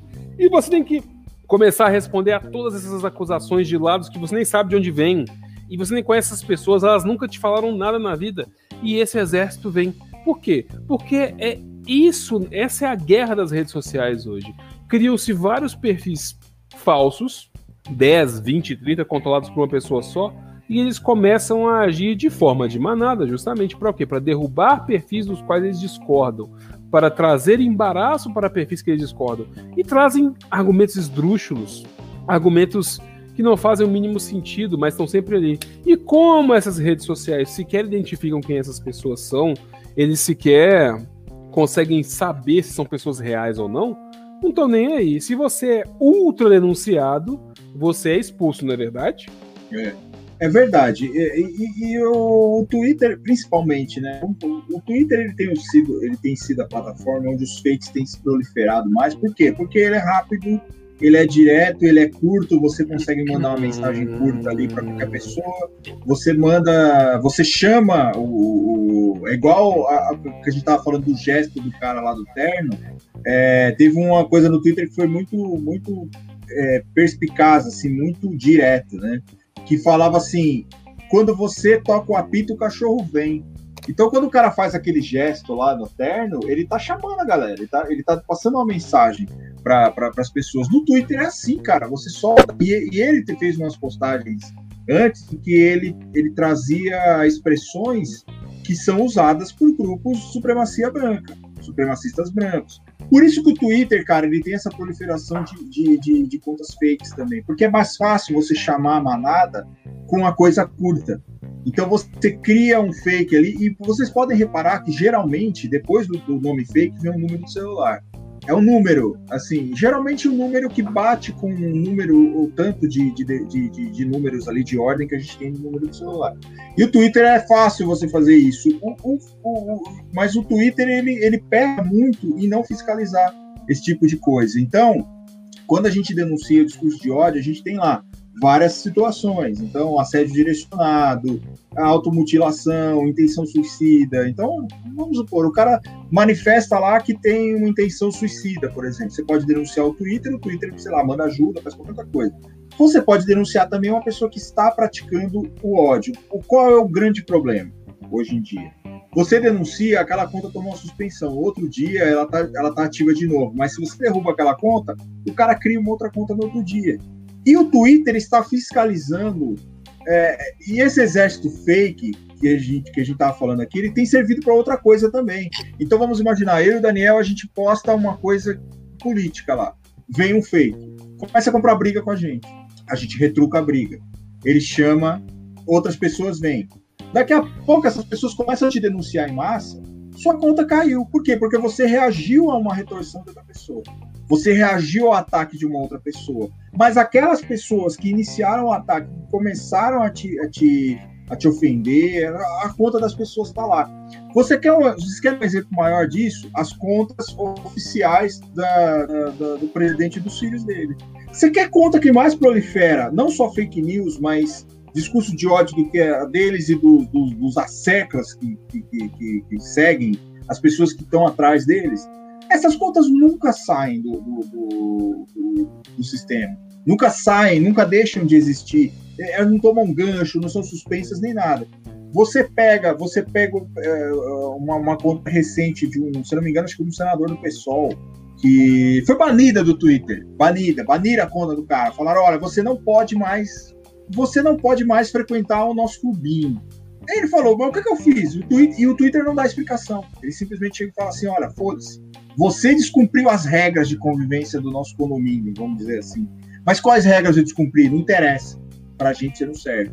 A justiça brasileira é, tem entendido que quando, quando, quando a rede social te exclui, a, a gente aplica aquela coisa da eficácia horizontal dos direitos fundamentais e, e tudo mais. Você tem o direito de saber por que, que você foi excluído. E aí, muitas vezes, se, se, se é o ônus da, da, da, própria rede social demonstrar a violação de conduta sua ali, a violação da, da, das regras dele. E muitas vezes eles devolvem a conta do cara. Isso é, por um lado, é bom. Por um outro lado, até que ponto a, as redes sociais vão ficar assim impedidas de, de excluir contas que têm discurso de ódio? Então eu acho que as redes sociais são muito falhas no sistema de não fiscalizar o discurso de ódio com mais, mais efetividade. Então, o que que acontece? O, o, pessoas que vêm xingar a gente hoje, não digo eu, Daniel, porque assim, eu compro muito pouca briga na internet, mas quando compro, é, às vezes um exército de fake, assim. Essa conta, é, esse, essa mesma pessoa que tá me xingando tem quatro, cinco contas ativas. Você vê hoje em dia as pessoas é, xingando a conta do cara derrubada, você coloca lá é, conta 2 porque a antiga foi derrubada. E aí o exército de fakes começa a seguir o cara de novo. Então aquele cara começa a ter engajamento. E uma coisa muito importante é cada vez que a gente compra uma treta no Twitter com um perfil fake, a gente gera um engajamento para aquele cara. Sim. A gente deu, a gente, a gente, quando o cara vem, às vezes, às vezes, eu, eu falei, eu comentei isso com o Daniel e com o Timothy também, nosso grande amigo Timothy, que eu falei assim, o Timothy uma vez ele tava puto, porque o pessoal, o Timothy aqui, sim, cara, ele, vocês conhecem ele, ele é um cara, ele é bonzinho demais, cara. E o povo, às vezes, enche o saco dele, às vezes pega no pé dele, às vezes vai com ódio pra cima dele e ele fica meio puto. E eu falei uma vez para ele, falei assim, cara, o grande problema é que as pessoas acham que cada tweet que você faz, o que eu faço, que o Daniel faz, é um mandado de intimação para você se manifestar, para você contestar. As pessoas acham que elas têm direito de sair lá da casa do caralho para vir contestar uma coisa que você, que você fez. Mas elas nunca vêm sozinhas, elas nunca vêm sozinhas. Nunca, elas nunca estão sozinhas, elas vêm de bonde, elas vêm de busão, né? Não é aquela coisa assim, ó, oh, Daniel, eu tô te enchendo o saco aqui, foda-se, eu não gostei do que escreveu. Daqui a pouco vem a galerinha, sabe? E aí você responde, você gerou engajamento para aquele cara. Infelizmente, cara, a gente cai nesse cilado, a gente gera engajamento com essas pessoas. Cada vez que a gente responde, a gente impulsionou o tweet daquele cara. Mais pessoas viram, aí vem nossos amigos em xingar o cara, gerou engajamento também para aquele cara. Então aquele cara atingiu o nível que ele queria. Então, é, esse, esse é o comportamento de manada. Então eu vou lá, eu jogo uma isca. Eu jogo lá um pedaço de carne, daqui a pouco vem aquele monte de hiena, assim, daqui a pouco vem mais hiena.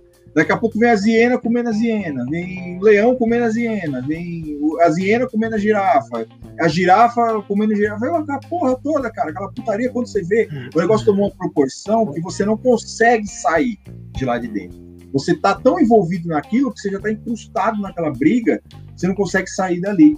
Esse é o comportamento de e, e, e esses perfis fakes, o, as redes sociais estão falhando em não fiscalizar isso em não, em não ter uma, uma, uma como é que fala, um rigor maior em, na, nas denúncias que a gente faz, enfim, a gente faz denúncia. Vira, Daniel, eu, Daniel, provavelmente, a gente não passa um dia sem denunciar conta por discurso de ódio. A gente faz isso, porque também é nosso dever, enquanto a gente está na, na, na, rede social, tentar manter a rede social um lugar mais livre, mais, mais, mais, mais, mais puro de se respirar, um ar mais puro de se respirar. O discurso de ódio não tem lugar dentro das redes sociais. O que, que a gente faz? A gente denuncia. O que, que o Twitter responde? Ah, essa conta não violou. Às vezes a gente faz mais de uma denúncia, não violou. Aí você vai ver os tweets do cara, é assim, chupa, feminista, filha da puta, tem que ser estuprada mesmo, gostou, se foi estuprada porque gostou, o Twitter entende que isso não é, às vezes, não é discurso de ódio. Mas tem uma rede social que é pior ainda que o Twitter para avaliar, é o Instagram. O Instagram o Instagram derrubar uma conta, é, é, você tem que postar um vídeo matando a sua mãe, assim, para você poder, para o Instagram poder derrubar aquele vídeo. Então é muito Sim. mais fácil você ter, é muito no Instagram é muito mais fácil você ter essa proliferação de, de, de, de ódio por inação da, da, do próprio, da própria plataforma. Agora, o Twitter vira e mexe, eles dão uma derrubada, assim, mas é muito mais raro, né? Sim, não. Inclusive eu derrubei um esses dias porque dentro daquela interação com o Ricardo Amorim, um rapaz resolveu me xingar. Ah, eu vou xingar, te chamo disso, te chamo daquilo e tal.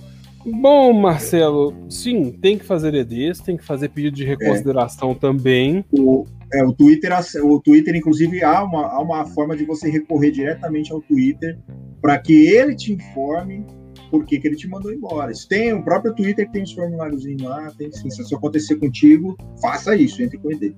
É verdade. E aí um brother resolveu me xingar. Resolveu me esculachar e tudo. E eu fui até respondendo ele com bastante paciência, porque assim como o Leandro, eu não brigo em rede social. Eu tento conversar, falando tipo, poxa, mas você acha que é isso mesmo? Ah, vai tomar no seu cu. Pô, mas calma.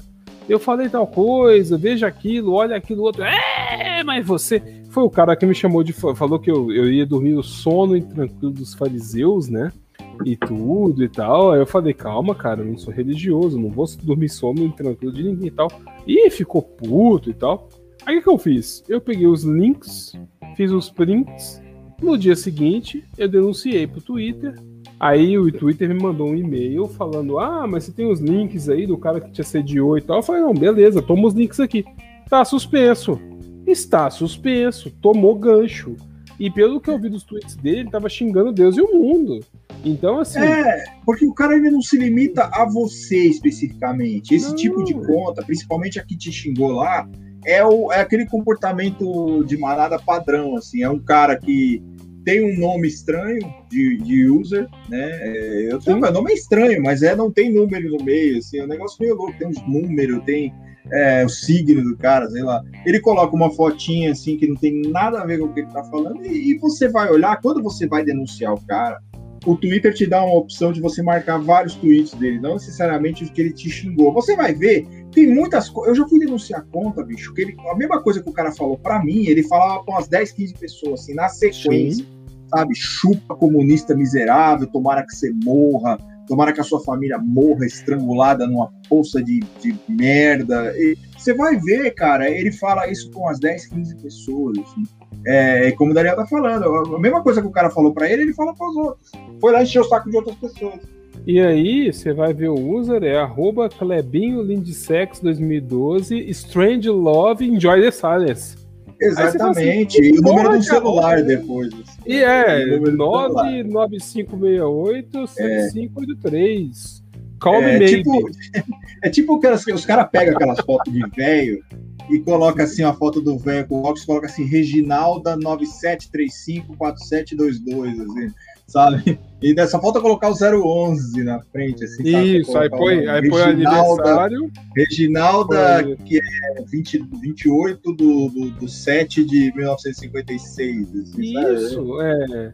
Arroba Calésio 2015 é, 7597836884 é, Friday I'm in Love, The Cure, Love Robert Smith. Exatamente, é isso. MP3. É isso. Exatamente, cara. MP3. É, é. É, cara, é bem isso mesmo. E, você olha, e é um negócio assim que eles não têm muita criatividade. E daria pro Twitter saber, cara, daria.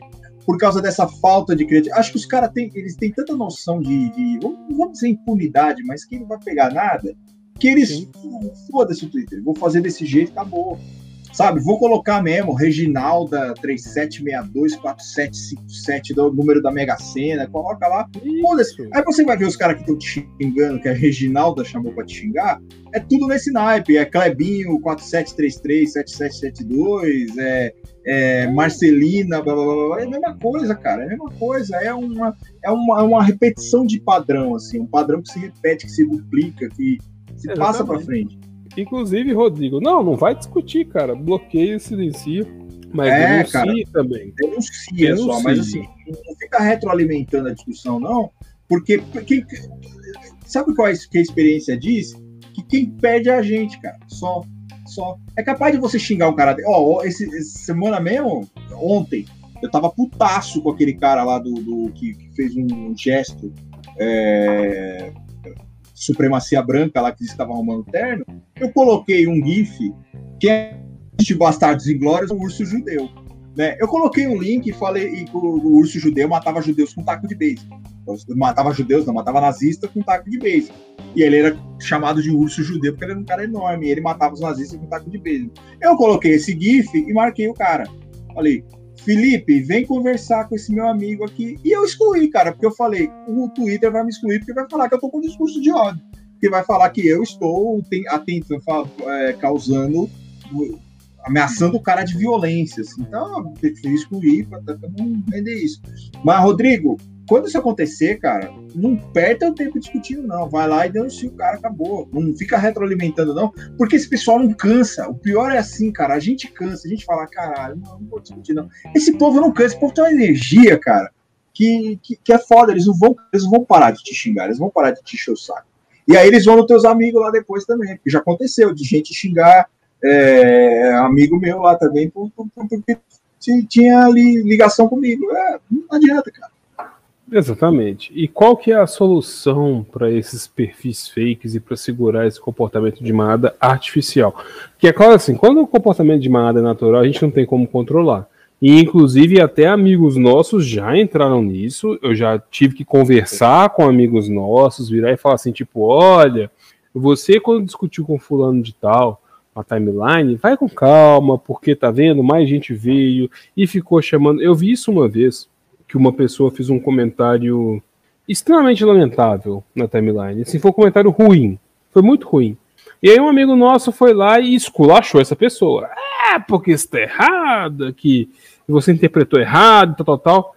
Só que qual que é o problema? Quando fica entre você e a pessoa que estão discutindo, beleza, porque vocês estão discutindo e podem chegar num ponto comum. Só que aí várias pessoas que viram aquela discussão começaram a chamar a pessoa que fez o comentário inicial de burra. E aí ficou burra o dia inteiro. Porque a burra isso, a burra aquilo, a burra não sei onde, a burra de que lado, porque a burra falou aquilo, porque a burra trouxe isso e a burra. Gente, assim, a gente não chega em lugar nenhum.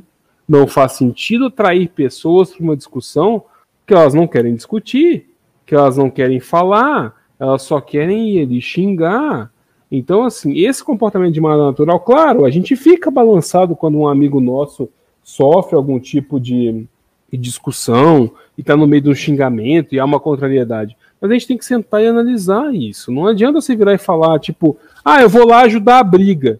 Tudo bem, pode ser que a outra pessoa esteja errada, mas qual é a utilidade de pegar essa pessoa e crucificar ela e tacar fogo nela? Claro, algumas pessoas merecem pegar fogo de dentro para fora. A gente não taca fogo, a gente deseja que elas peguem fogo de dentro para fora, né? Mas aí são outras pessoas. Mas por uma discussão numa rede social, por uma questão de opinião e tudo, nem são fatos, são opiniões. Opiniões, opiniones. Uma questão de opinião. Será que merece você escurraçar uma pessoa com mais um grupo de não sei quantas pessoas por uma questão de opinião, sendo que essa opinião sequer é uma opinião fascista, nazista, misógina, pode ser uma opinião elitista que a pessoa tem e ela sequer teve tempo de aprender sobre uma coisa ou outra, que você pode e falar assim, poxa, fulano, preste atenção, leia isso, observe aquilo, eu acho que você está errado. Se a pessoa não tem humildade de aprender aquilo, de introjetar aquilo, você vira e fala, olha, você não serve para mim então.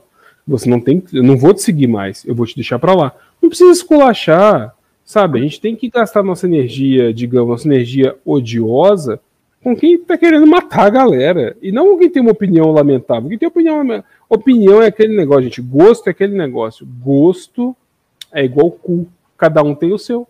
Opa! Né? É isso aí. Então, Os maiores, outros menores. A, a família Soto, nós só temos cu mesmo pra cagar. Nós não temos nem como sentar. Os homens da família Soto não têm bunda. Não possuem bunda não somos totalmente desprovidos. Não nos encontramos no mundo das pessoas que têm bunda. Não temos. Porém, para o comportamento de manada artificial, a solução é o que? É transparência.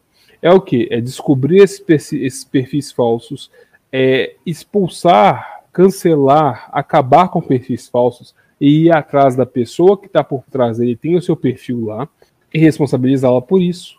Essas empresas têm que ter auditoria. Facebook, Twitter tem que auditar os perfis, ver você é uma pessoa de verdade? Quem é você? Quem está por trás desse perfil? Quais são seus dados? Não é só Quem é perguntar é... assim, colocar assim, clique e não sou um robô. Eu acho aquilo o máximo, bicho. Eu acho o máximo. clique, o Tribunal de Justiça faz isso. Clique aqui, não sou um robô.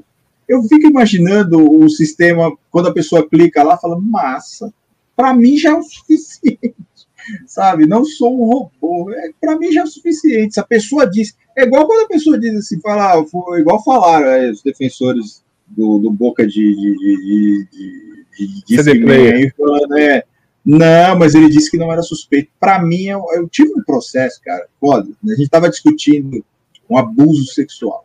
Aí o cara foi submetido à avaliação psicológica. Sabe o que, que a psicóloga achou assim que era o básico para dizer que o cara nunca praticou o abuso sexual? Ele negou. A psicóloga disse: não, em entrevista ele disse que nunca fez isso com a filha. Pra gente é o suficiente, sabe? Beleza, ok, cara. Você destrói, você destrói a vida de uma criança. Não, eu não sou um robô, sabe? É a mesma coisa. Mas, já que você não é um robô, é aquele, é, o CAPT ainda é, é diferente, que você vai lá, coloca quantas fotos de semáforo você está vendo aqui, ok, aquilo é um mind blowing, quebra a tua cabeça. Agora, fala assim, clique em não sou um robô. A Arisp, cara, a Arisp, que é a Associação dos Registradores de São Paulo, faz isso. Você coloca lá, ele fala assim, você não clicou se você é ou não um robô. Caralho, eu tô logado, bicho, eu tô logado no meu, com o meu certificado digital ah, não, mas a gente não vai expedir a sua certidão porque você não disse se você é um robô. É verdade. Ah, é foda, cara. E é justamente o que um robô diria, que ele não é robô.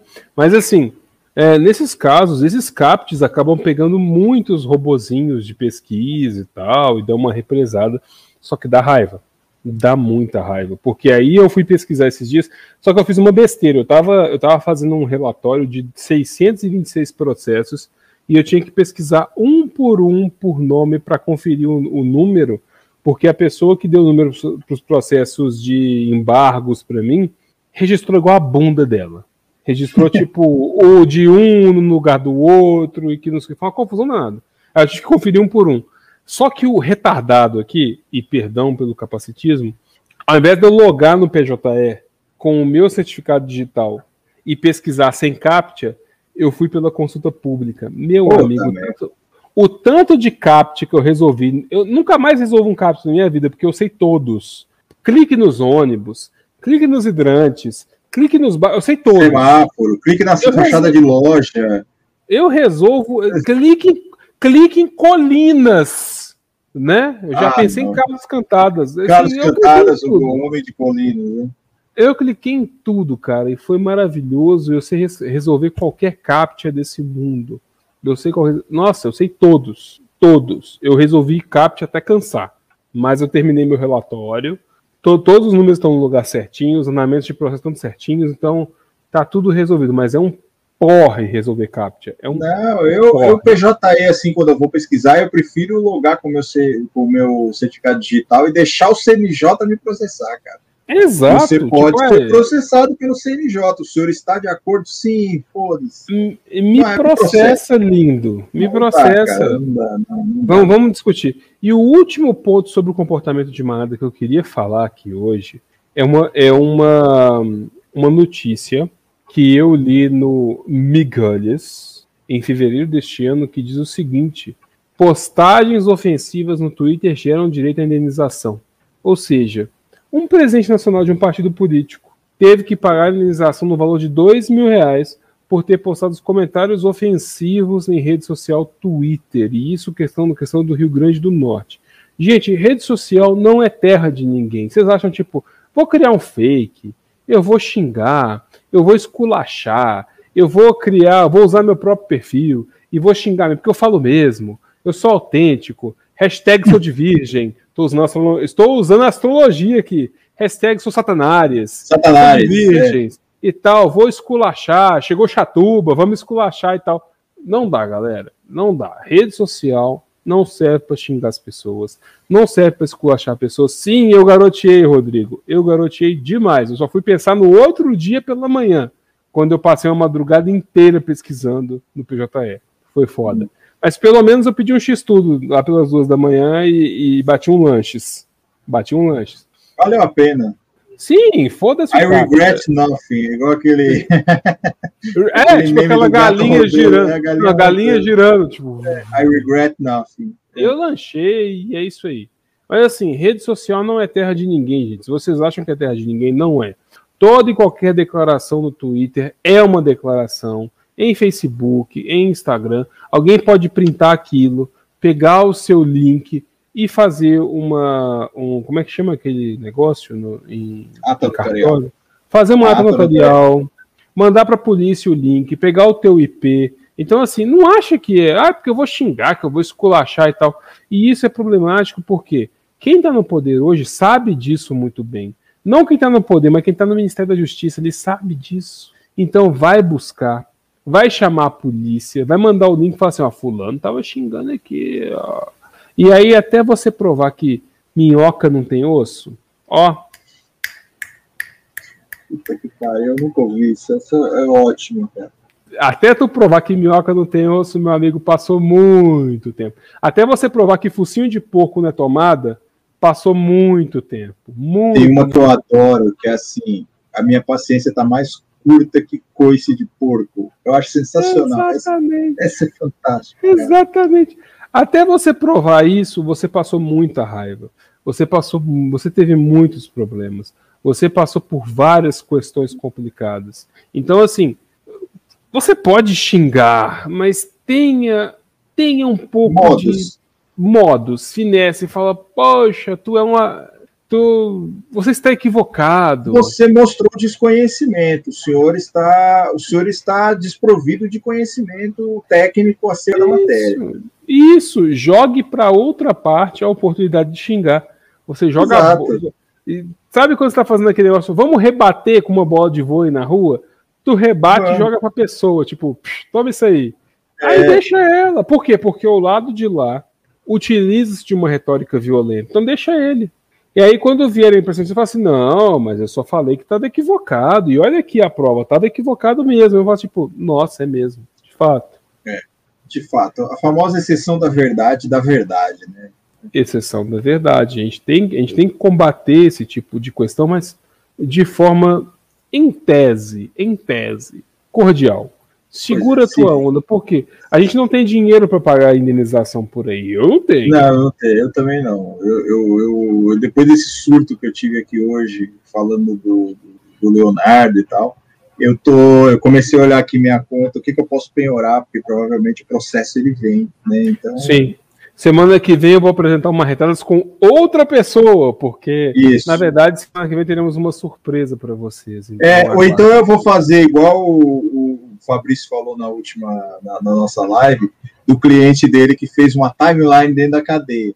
Né, que ele Sim. tirou fotos e colocou no Instagram, assim, de boa, Sim. fez uma timeline, assim, porque achou que não ia pegar nada.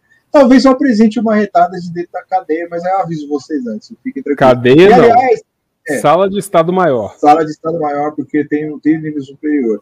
E eu queria dizer que eu estou blo- bloqueando aqui o Rodrigo Basgal por colocar hashtag constelação familiar. Rodrigo, você esteja bloqueado, não é brincadeira. Não vou, vai não, mais. vou, não, vou, não vou passar o, o ódio para frente. Temos mais alguma questão, meu amigo? Tem mais alguma Não coisa que você queira temos, é Tem isso, homenagens?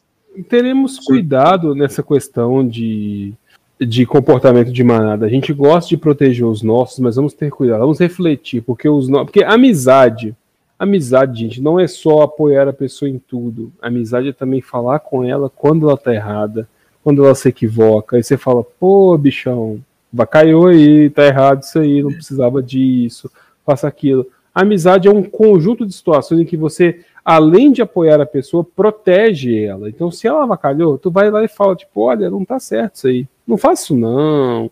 Vai ter problema e tal. Mas se meu amigo de me apoiar. Não, eu tô te apoiando justamente para você não cair no buraco.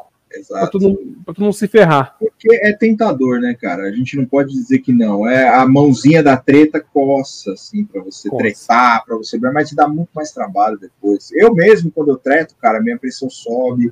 Eu tenho, tenho falta de ar. Então, pra mim, eu, eu optei. Por isso que eu optei por fazer das minhas redes sociais um antro de memes. Porque pra mim é melhor. Eu fico ansioso, cara. Começa a me dar. Bate, o batimento acelera. Eu próprio prefiro não.